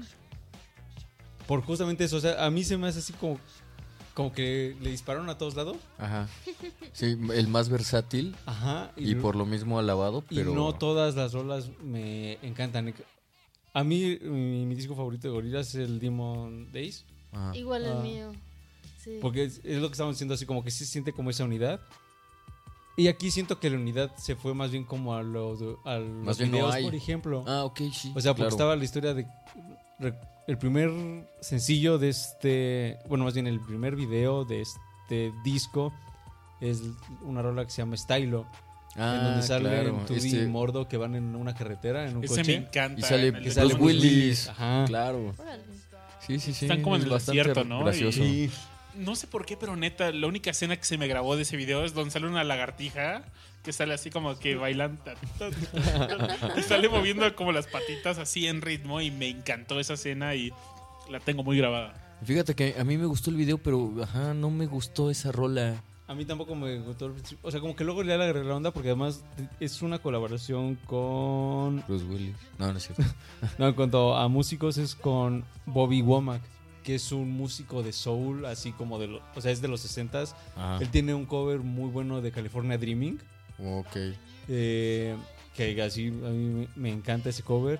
Pero bueno, o sea, para que se den una idea de cómo buscar un artista así como más contemporáneos, como podría ser Snoop Dogg, como también artistas de los 60s. O sea, para que vean así como esta Sí, sí, sí. variedad de, de géneros y de estilos. Suena bastante interesante. Lo voy a checar completito. Ahorita que mencionan lo de las colaboraciones, me acordé mucho de Ghost, esta banda como de Ah. rock oscuro, de rock electro. rock ele- ¿Cómo, electro cómo le podrías. Pero, pero no- ni siquiera está tan, tan rock. O sea, es mucho sintetizador. Es, es, es como muy artificial el sonido, pero, pero más que rock es como, como, no sé, rayando en el gótico, ¿no? Ajá, quizá como electrogótico. Ajá, más bien como Pero- electro pero rock. a la vez es suave. No empieces, babas. LOL. Es que sí, justo como esto de las colaboraciones y las bandas virtuales, Ghost también es mucho eso, ¿no? Sí, totalmente de acuerdo. De hecho. Sí, Y son bastante buenos. Son y, y- y- muy de- o sea, buenos. no, no pierden como, como ese, Oh, eh, oh.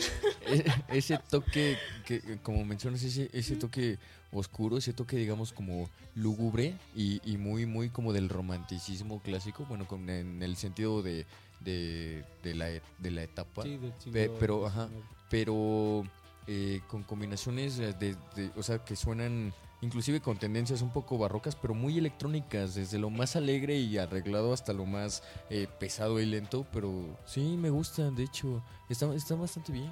Eh, Perdón, ¿por qué salió? Ay, Ah, porque justo eh, como que el, el Papa es como el único güey constante en la banda, pero todos los Ah, demás son invitados. Tienes razón, tienes Entonces, toda la razón. A cada rato cambian de guitarrista, bataco, este, Exacto. pero eh, sí, el único es el, el, el vocal y creo que también el de los sintetizadores, ¿no? El de la mezcla Creo que sí. ajá. y el, y el, y el vocal que está totalmente caracterizado de, de calavera, pero con un traje de, de papa. Sí, tienes razón. Sí. Y por ahí, a ustedes, justo nosotros mencionamos así como, bueno, yo mencionaba que, así como que en este disco como que se iban así como, ah, pues para todos lados. Ustedes en esta banda de Ghost sienten que sí hay unidad, a pesar de que Eh, para nada. siempre cambian los dudes. No, de hecho se dispara por completo. También es- Sí, sí, sí, es... Yo, yo diría que sí, eh, al menos los discos son consistentes. Ah, bueno, por En sí sí, pero, pero tienen... Pero como sí, pero sí tienen personas, cosas- dicen, ¿no? Así, relaciones humanas. O sea, si, Eh. si lo que dicen y lo que hacen concuerda, ¿no? No, este, no sé, güey, este... No, en términos que- de discos. Sí, sí, sí, yo en- en- creo que dentro de un disco no son, digamos, como tan, tan versátiles, ¿no? O sea, sí, Sí, sí, se mantienen, como Pero- que tienen su, su línea. Sí, los discos sí son muy dispares. Sí, entre tienen, sí. tienen discos que, ajá, de repente sí se disparan mucho, pero no, eh, no tanto como eh, este tipo de propuestas. Yo me acuerdo que para, por ejemplo, eh, ay, ay, ay, ¿cómo se llama? De Bjork, este single Que por ella cierto va a dar sacó, un concierto que por gratuito. cierto va a venir, según, según dicen. Dice la leyenda, Ajá, ¿no? Las cuentan malas lenguas. las malas lenguas. Ujú. Eh, que Björk tiene un sencillo que se llama Army of Me y hay un disco de este de esta rola que es una compilación de haz de cuenta que la tipa dijo esta misma canción que acabo de hacer la voy a repartir a güeyes así como con los que me codeo, ¿no? Mm. Y que cada uno de ellos haga su propia versión, pero que sea, digamos, me, casi la misma base rítmica y obviamente me respetan la letra. Como la esencia, ¿no? De La esencia. Más bien no rítmica, sino melódica, perdón. Y pues hicieron unos desbarajustes súper locos los demás artistas. Y todo el disco es la misma canción, pero interpretada por un chingo de bandas diferentes. Eso está muy chido. Y la verdad es que está bastante chido, pero igual, ¿no? Te saca de pedo de repente el cambio musical de la primera a la segunda rola. Y de hecho son, ajá, la misma. Ajá. Entonces, Wow. sí, no, es inevitable, ¿no? Creo que sí, este, tanto puede resultar enriquecedor como igual se puede llegar a, eh, tal vez quizá casi casi perder la esencia de la, de la original.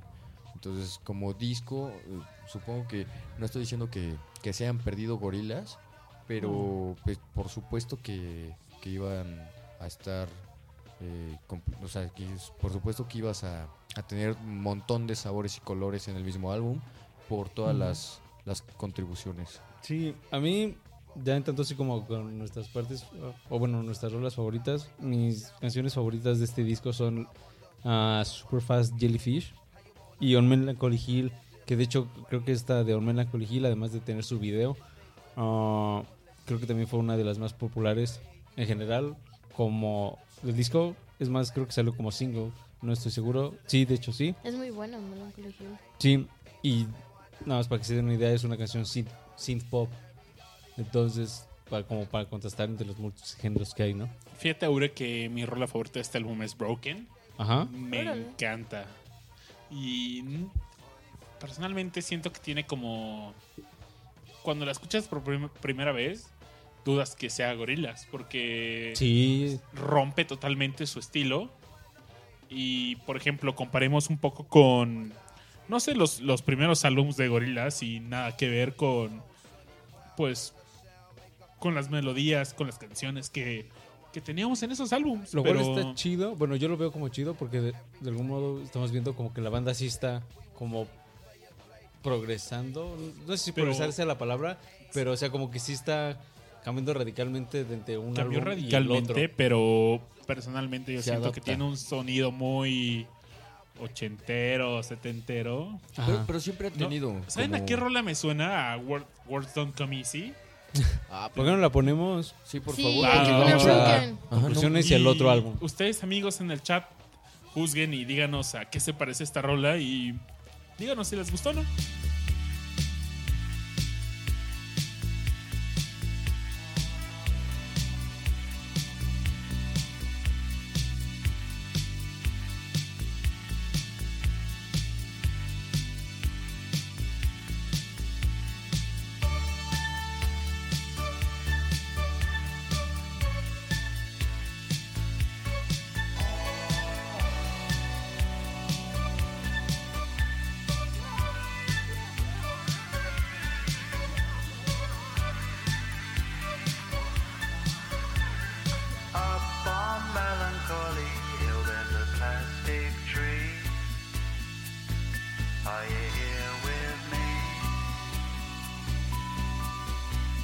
Just looking out on the day of another dream.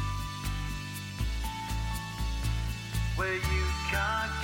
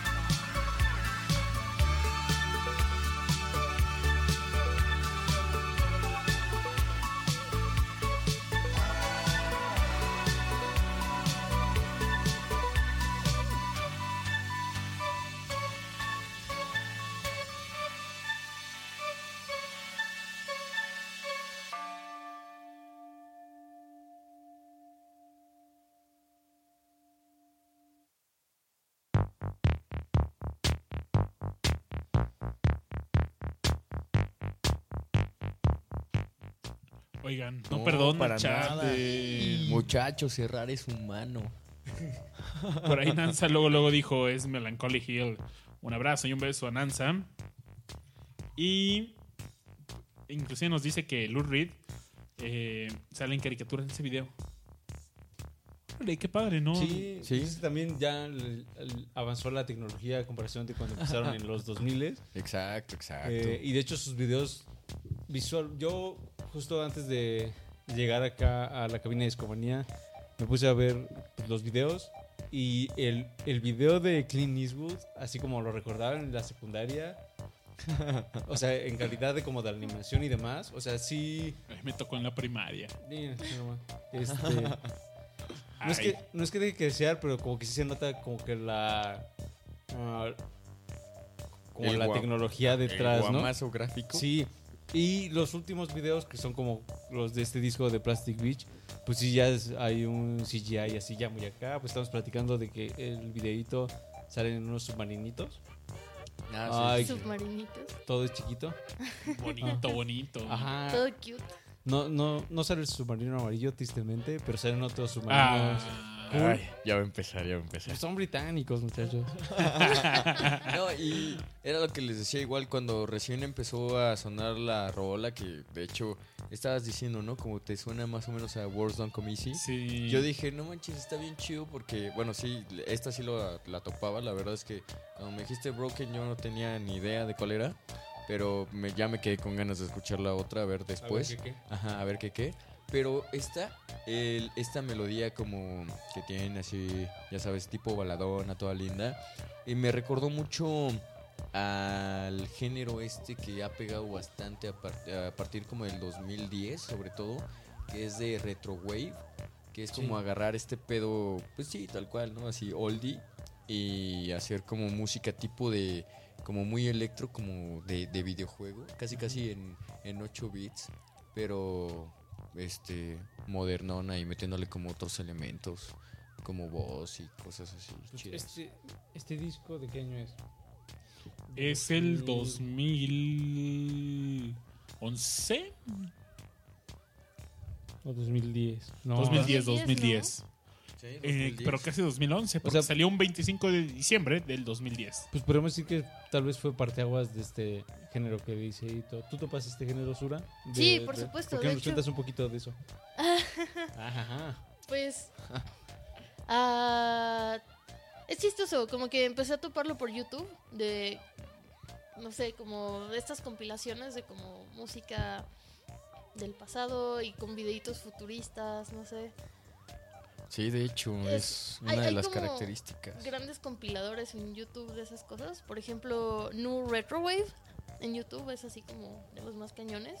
Pero no topo tanto el género en sí, o sea, más bien es como ponerme a escuchar lo que compila este vato y, Ya, ya, y ya. De hecho, con las recomendaciones. ay, no me acuerdo cómo se llama eh, la banda, pero bueno, el, no sé si solamente sea un, un cabrón o varios, pero eh, uno de los compositores este, más famosillos, es que se me olvidó el nombre, pero topan la, la película de Drive con este Sí, bueno. Ryan Gosling. Eh, Sí, bueno. aguas, muchachos, agárrense. Ay, no, pero Ryan Gosling, este, como eh, protagonista de la película Drive, el soundtrack de esa película es justamente de este género, New Retro Wave. Y la verdad es que esta bandita es, es muy buena. No, no me puedo acordar el nombre. Igual y ahorita también les paso el dato. Sí, ya este. Pero sí creo que es como de lo más, de lo más popular aún y de lo más famosón de este género. Oigan, ¿pero qué, qué opinamos de este álbum de Default de Gorillaz? Bueno, The Fall fue el último disco de Gorillaz. eh, salió un año después del Plastic Beach.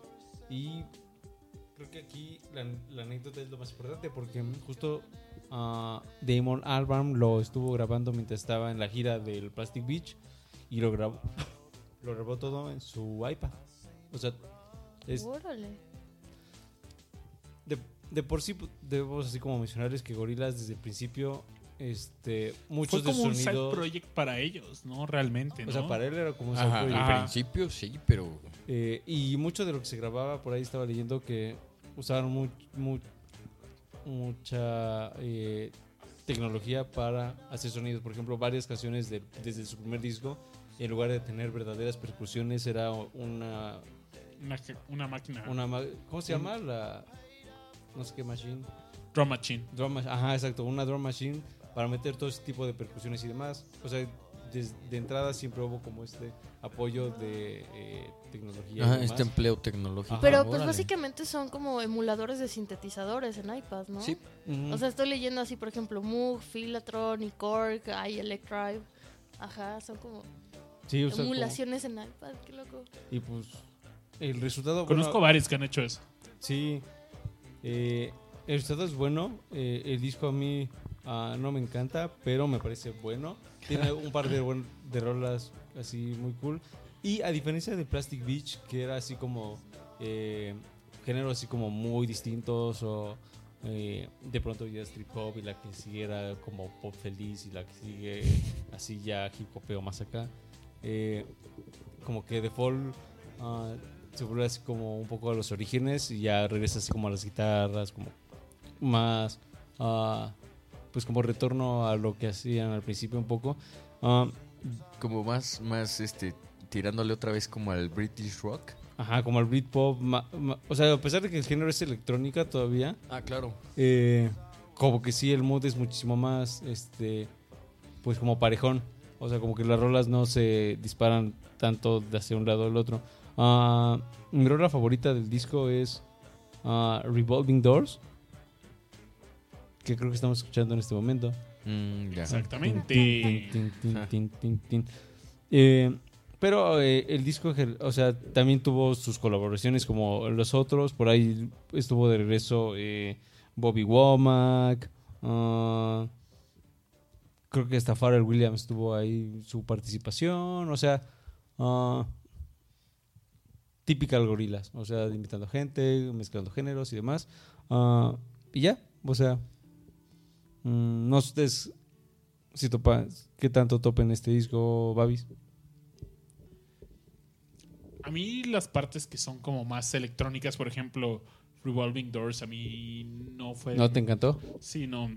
La verdad es que yo no soy una persona que disfrute mucho de un sonido muy electrónico. Soy amante de los sintetizadores y... Pero cuando no van en un teclado no soy tan fan. ya. Ya, ya, ya. Y pues sí, este disco pues jugó más con la tecnología y es hacia donde está evolucionando pues la música, el hip hop, el Es, es la dub, tendencia. y pues hacia allá va y pues personalmente no es como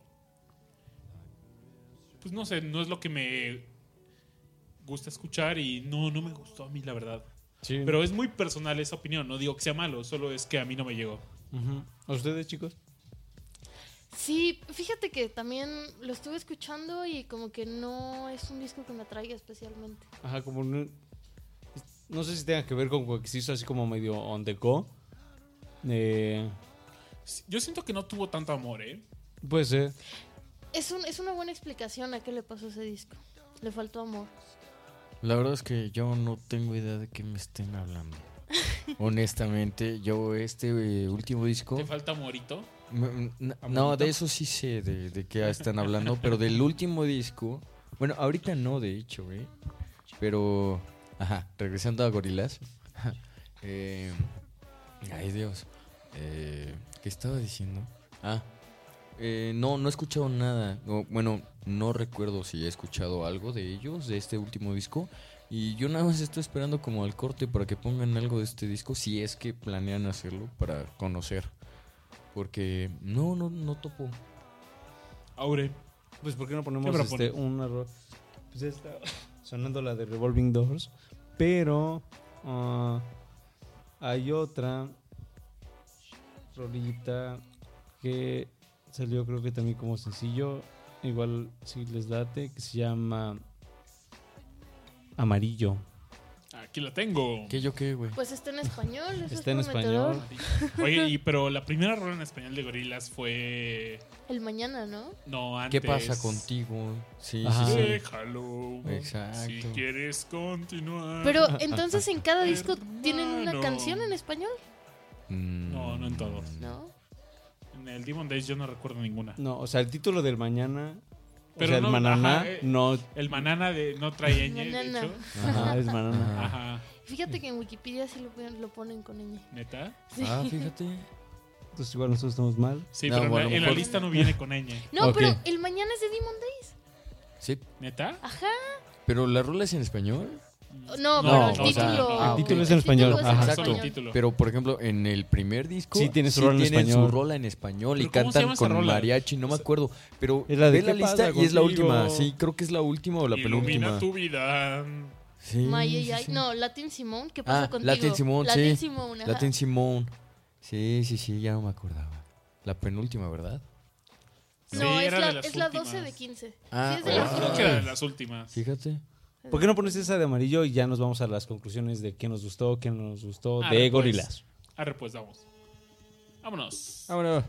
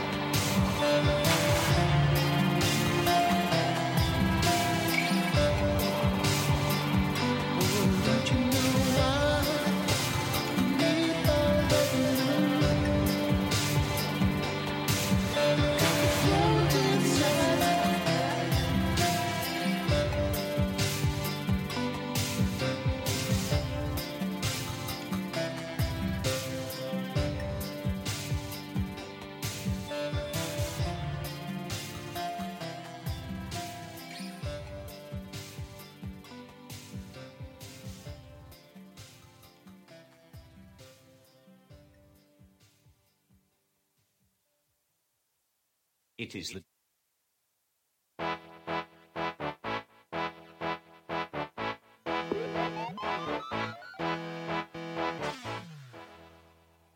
Oye, Aure, ¿puedes repetir eso? Don Camaric.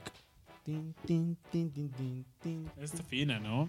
Sí, esa rola n- es como del mismo grupo de las de Plastic Beach, pero no aparece en ese disco, sino que salió como un single. Un single. Ajá. Y a mí me gusta bastante esa tin, tin, tin, tin, tin, tin.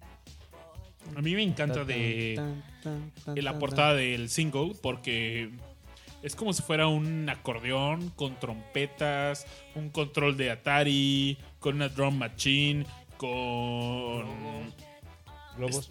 Con con globos. una, con una torna y Globos. ¿Cómo se llama este instrumento que que tiene como muchos cuadritos y que le van picando y ¿Eh? Como Simón dice, no sé de qué hablas. Push. no sé cómo se llama, pero ¿Cómo? que son puros cuadritos y que tú le pones así como que le vas picando y cada uno hace un sonido. Vamos a googlear y le vamos a mostrar Eh, una po- foto. Pongan en pues buscan en la portada del Donkamatic y Ah, sí, es ¿Esto? eso. sí, esos meros. Sí, órale. sí, sí, es un push de Ableton.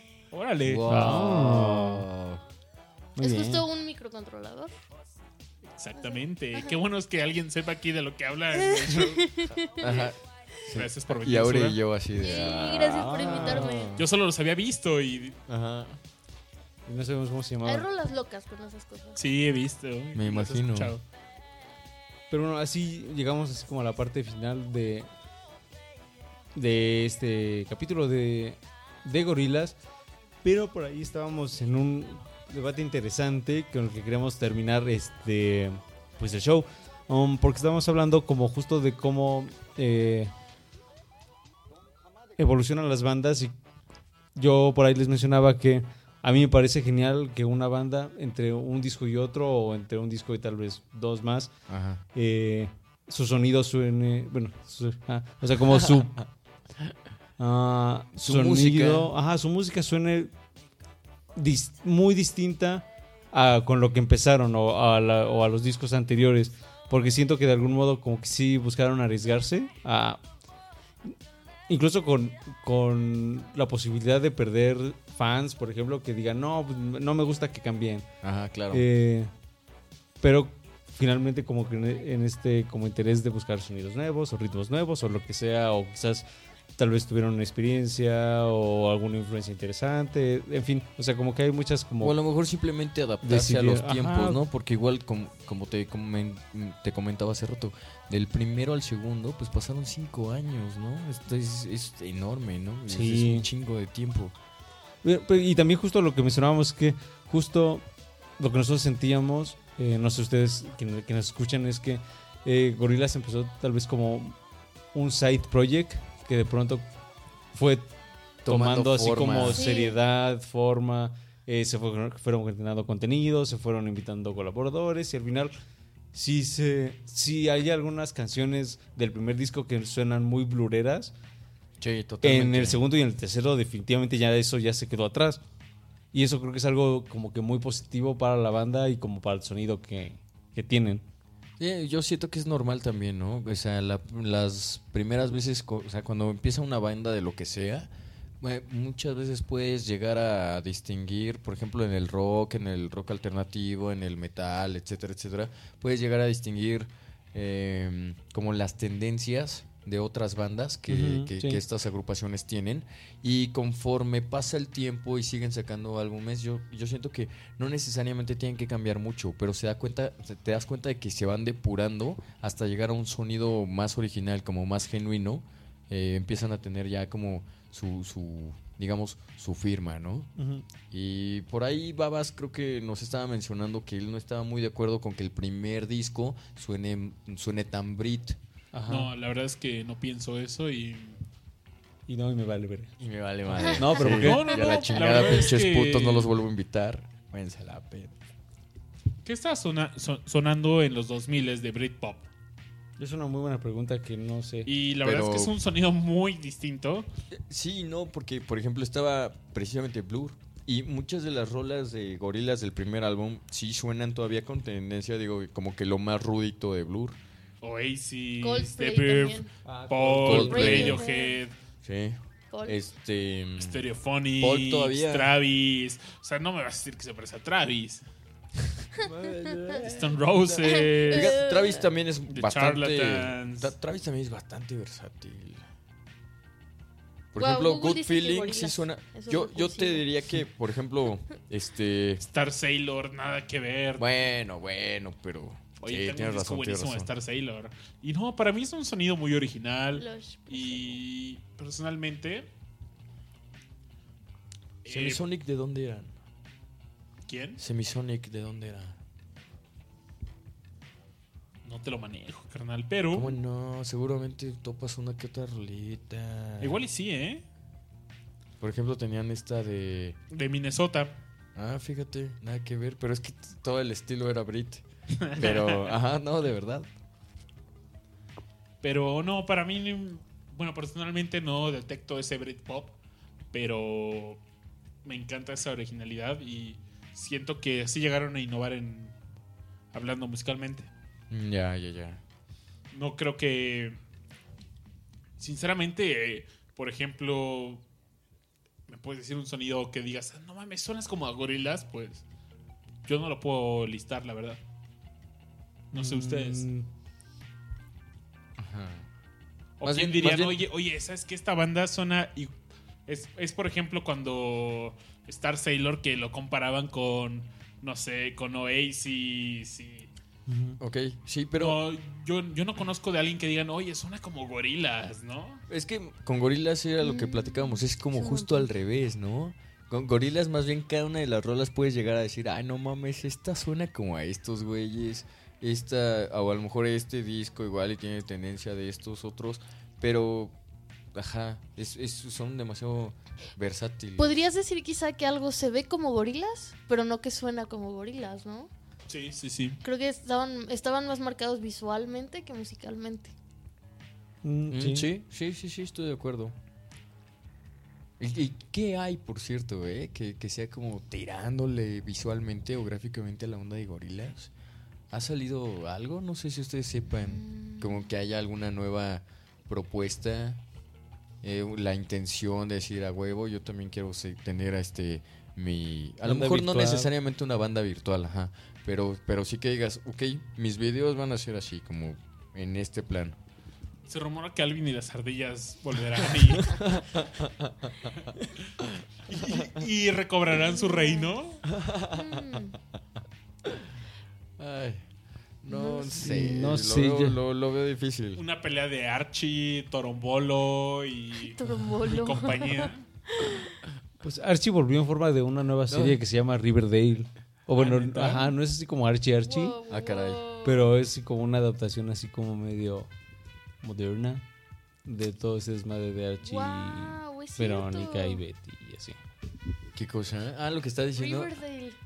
Oye, Wow. wow, es que Está es muy cierto. O sea, ya está se ve así. cabrón. Archie se hizo Facebook y abrió, abrió una nueva serie. No sé. En lugar de una A, es una R. Wow. Sura, para, es que lo que está pasando en la cabina es que Sura nos está enseñando un, Una una- un cartoon Ajá. donde salen los personajes de esta serie. Y Ajá, de Archie como neta, es un Archie. 2099. Ajá. Ajá. Hasta hay una niña furry guitarrista. Órale, qué loco. Está muy moderno ese Es como el pedo, ¿no? Sí, Y con todo, cañón. ajá, como de las Pussycats y de. Yo sí, las Ándale, era otra exacto, banda como las virtual. Gatimelódicas, que era otra banda virtual, de hecho. Sí. Es Sí. un furry, a mí Y nadie también me había va a decir otra que otra era eh, algo de, de un tiburón. Un tiburón que era bataco. Ah, el Wow. tiburoncín, pero no me acuerdo cómo Sí, se sí. llamaba. No, Mandibulín. Mandibulín, claro. Que también era una Ya empiezan a, sa- No, a no me salir un chingo más, además. ¿de dónde? Que era un-. De Hanna Barbera. Sí, que era un Según yo. Ah, ya. Wow, Sí, Mandibulín. exacto. que andaba Sí, con sí, una sí. banda de No, eso hippies. no me tocó definitivamente. Bueno, en ese entonces cre- creo que Tenía casi todos eran hippies, ¿no? Sí. Por ejemplo, este salían este inclusive rolas originales de la serie de Scooby Doo y no me vas a decir que ellos no eran nada hippies, güey. O sea, Sí, la, sí. la Oye, es que a Hanna Barbera le tocó la mera onda hippie, ¿no? pues le tocó de Los todo, 60s y ¿no? así, ¿no? duró, ajá, como duró tres décadas en realidad. Entonces le tocó de todo. Definitivamente así fue. Oigan, pues bueno, eh, ¿con qué se quedan de, de Gorila? ¿Qué, es, qué, qué dirías así como ya para terminar el show? Um, No sé cuál fue cuál es su disco favorito o qué es su característica favorita de esta banda, además. A ti, Babis, ¿qué podrías decirnos? Ya para Personalmente terminar, a mí me agradan mucho los primeros álbums de cada banda porque siento que es eh, como lo he dicho en varios programas es en, el, es en el álbum donde las bandas buscan destacar y Es como el sonido más puro, tal vez. Yo Sí. lo vería así. es antes de que se contamine por ese deseo de pues seguir vendiendo mantenerse en la fama O las disqueras, eh, ajá, todas esas madres. vicios de las disqueras sino es realmente el sonido que quiere proyectar una banda y le tengo mucho Respeto.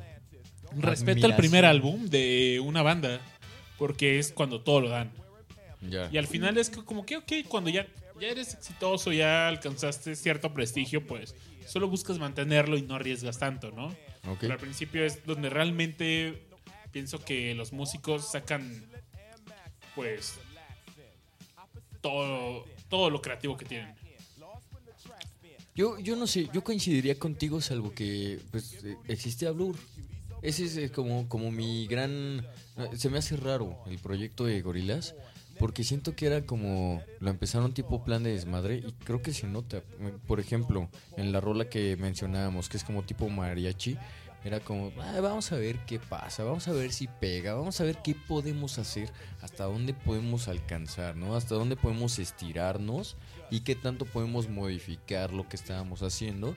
Y digo, o sea, eh, como que, como era el side project, siento que no, no era, como que se cagaron, como que era, le salió, o sea, de, de pura chiripa, la neta, como que tuvieron suerte.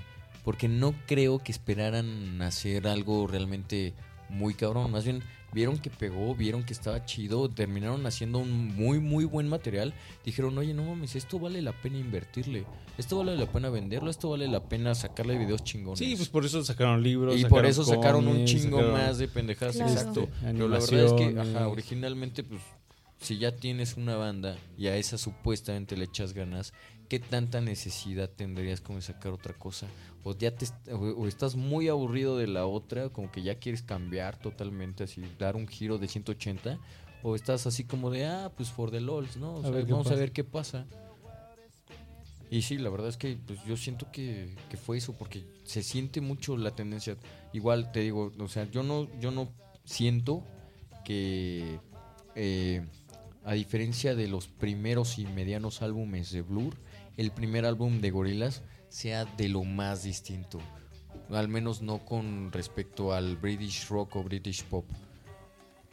Y, y creo que se dieron cuenta de que te estaban haciendo ya algo grande y dijeron, no, ¿sabes qué?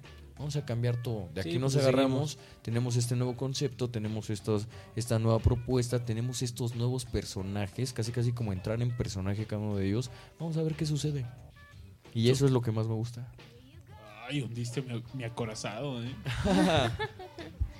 Sin ¿Tú qué intención, babas, con mi amor. querida Sura? Pues, no sé, para mí Gorilas es sobre todo buenos recuerdos. Es como infancia y como descubrir MTV y esas cosas locas. Eh, yo diría que de Gorilas el segundo disco es como lo que más muestra su creatividad. Es como ya haberle agarrado un poco más la onda al proyecto y querer hacer algo un poco Sí, más yo estoy de creativo. Sí, totalmente. Y pues sí, creo que definitivamente mi gallo es There. O sea, desde que la escuché, como que con los años ha sido la canción que más me ha gustado.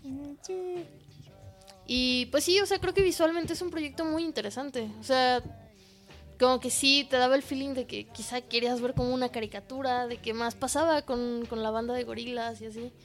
Oye, Sura, complementando tu respuesta, fíjate que hoy le platiqué a mi buen amigo Carlos Maya, que también estuvo aquí en el show de Molotov, y le dijo, ¿sabes qué? Vamos a hablar de gorilas.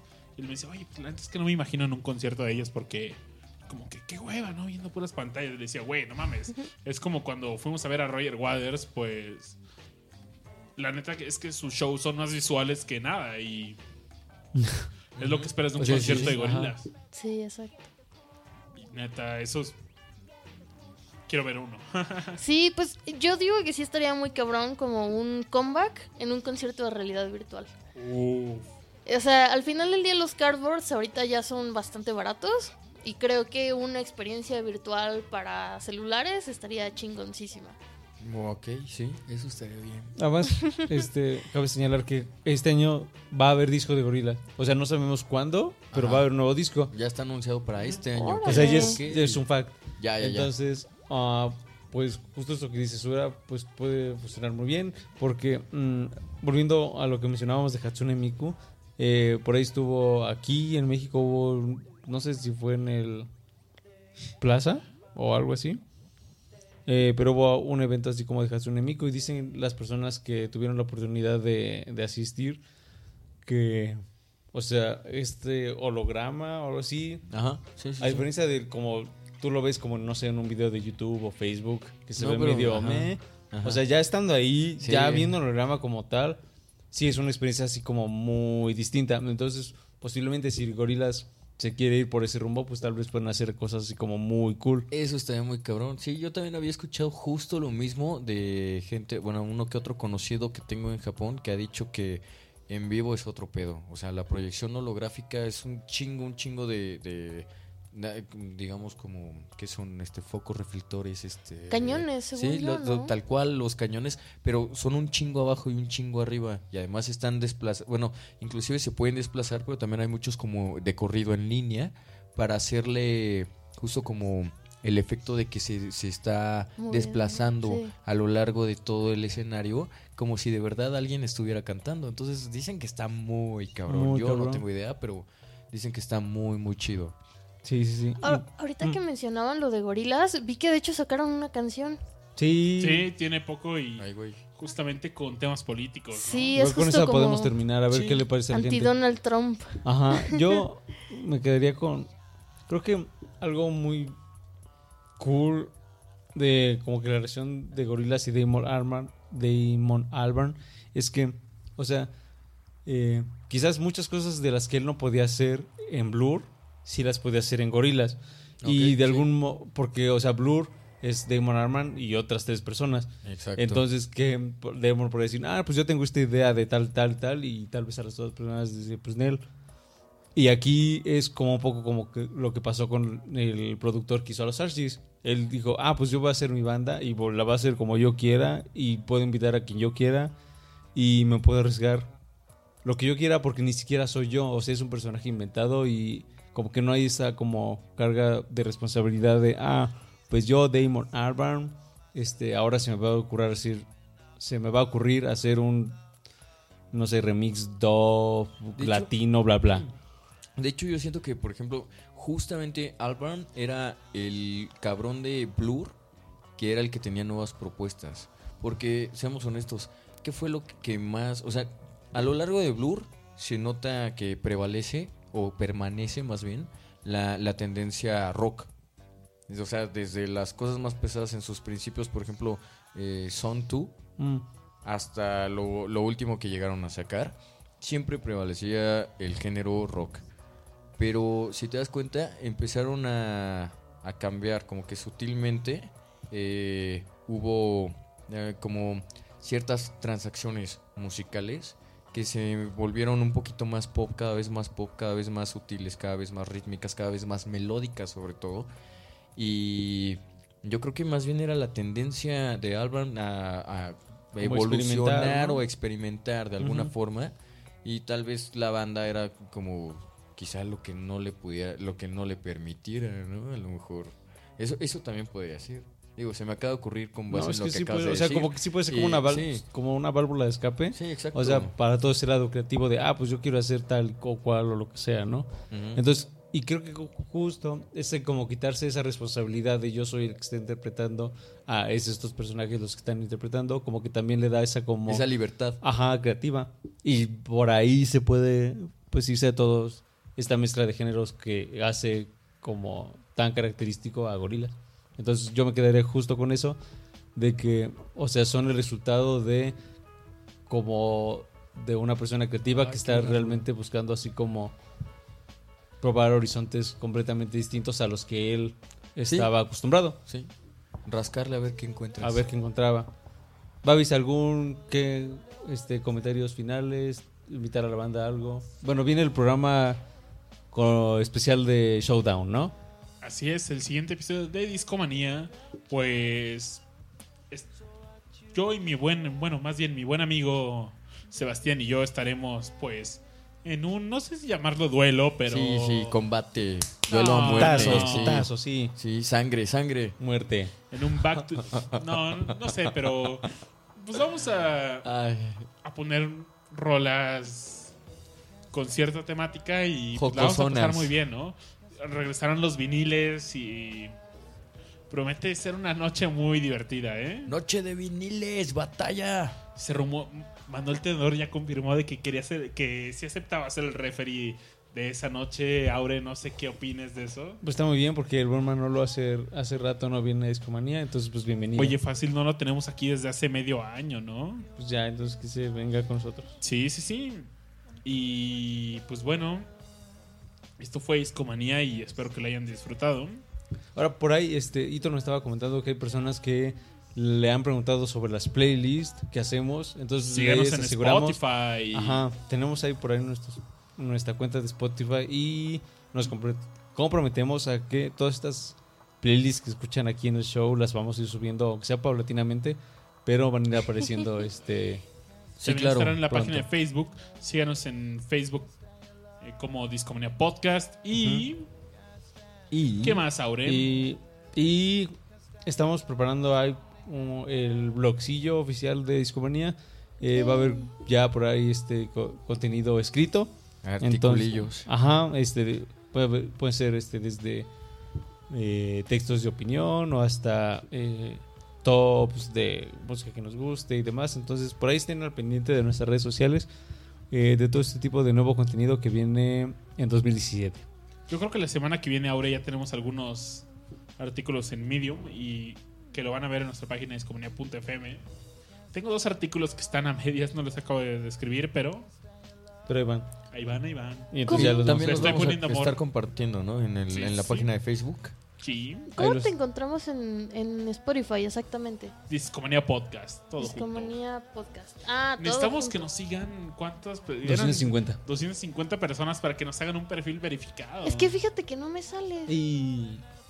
Es que por eso mismo necesitamos que Puro nos sigan. strike, Pero puro strike. lo pueden encontrar en nuestra página de Facebook. Por ahí estaremos poniendo así como las ligas para que puedan así como acceder más fácilmente. Oye, Aure, Sí, tenemos como Sí, cerca por de favor. 7500 seguidores en Facebook y solo necesitamos 250 en. O sea, muchachos, Spotify. ustedes que están por ahí escuchándonos. Sí, Y todos ustedes que tengan Spotify, por favor. Y te- también muchas personas nos, nos escuchan desde iTunes. Sí. Entonces, este, realmente si ustedes eh, nos están escuchando, les gusta el programa, pues ahí está como las otras opciones y lo que viene. También déjenos una reseña en iTunes. Sí, nos ayuda mucho. ¿Y qué, ¿Qué más? ¿Qué más? ¿Qué Ah, bueno, este, los twitters. A ver, Babis, tu Twitter. Babasbot. Ito, Twitter, no. No tengo. Pero Ajá. Face. Eh, Face, este. Pues, Síganlo como Real Donald Trump y no mames, Real claro que Trump. no, por supuesto. Sí, por Este. Igo Uto En Face. en Face. Sura, Yo ¿cómo te pueden seguir? soy Grafofilia con Fs en Twitter. Muy bien. Y mí- estoy como Sura Guerra en Facebook. Perfecto. Perfecto, perfecto. Y yo estoy en Twitter como arroba Aure Carvajal. Eh, creo que será todo, Babis. Una última reflexión o comentario para ya despedirnos. ¿Qué vamos a poner para el final? ¿Qué vamos a escuchar? La Es nueva por- rola, ¿no? La de queremos escuchar la nueva rola, pero. ¿O quieres poner otra? La verdad. quiero poner la nueva rola, pero también quería me gustaría cerrar este programa. ¿Qué les parece esto? Para animar a la banda que nos escuche en vivo, Ajá. vamos a poner la nueva rola solo en vivo. Pero para los que nos escuchan en iTunes, pues Van a me gustaría otra rola. compartir eh, la rola con la que conocí a Gorilas. Fue la primera rola que escuché de ellos. Material exclusivo, eh, muchachos. Pónganse las pilas. Y así nos vamos vendiendo, ¿no? Sí, Sí, sí. Contenidos exclusivos aquí, allá. Cada quien disfruta de material diferente. No, Aure, ¿tú recuerdas cuál fue el primer video de Gorilas? Ah, tomorrow comes today, ¿no? Se me- eh, era una rola como bala- tirándole a balada tranquilona y sinceramente me encanta. Órale. Órale, pues. nice. Entonces vamos a empezar. ¿Pero ahorita. cuál ponemos primero, la nueva o esa? Vamos, ¿qué te parece con la. Pongamos las dos y... Sí, o sea, una tras otra. Y ya. Exacto, y a partir del siguiente episodio ya pondremos contenido exclusivo en vivo, ¿te late? Órale, pues. Órale, Ah, me suena bien. ¿Cuál ponemos hoy. primero, Sí, sí, amigo? sí. Pues. La nueva. La nueva. Y Sí, luego la nueva. Va. ya nos vamos con la clásica, que es justo la primera. Vale, pues, pues, aquí terminamos, muchachos. Esto fue Discomanía, muchas gracias por escucharnos y nos vemos la siguiente semana. Muchísimas gracias. Recuerden, va a haber un buen show de viniles y no se lo pierdan. Batalla. Hasta luego. Bye. Chao.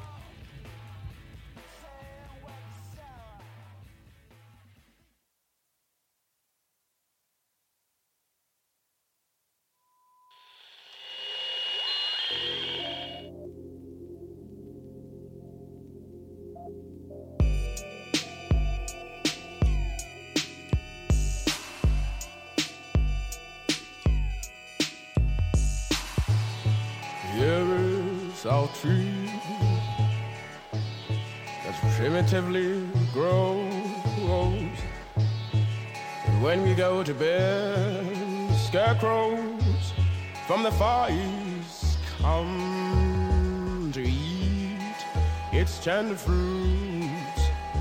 And I've thought that best way to protect our tree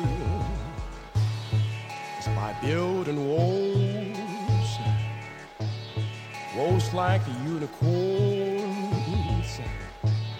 in full glory and galore, and even stronger than the walls of Jericho. But glad then, my friend, that in a few we shall reap a abundantly what we always dreamt of having enough of the starving. It is love that is the root of all evil, but not our tree. And thank you, my friend, for trusting me. Hallelujah. Hallelujah, money. Hallelujah, money. Mm. Hallelujah, money.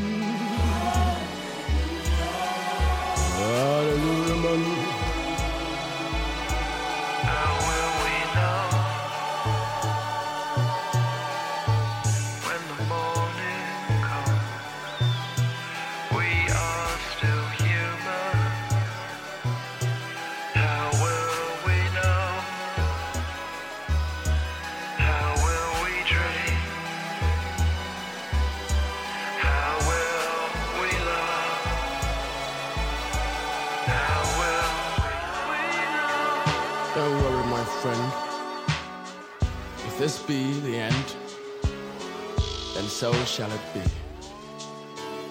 Until we say so, nothing will move. Ah, don't worry. It's not against our morals. It's legally tender. Touch, my friend, what the whole world and whole beasts of nations desire. Power. more.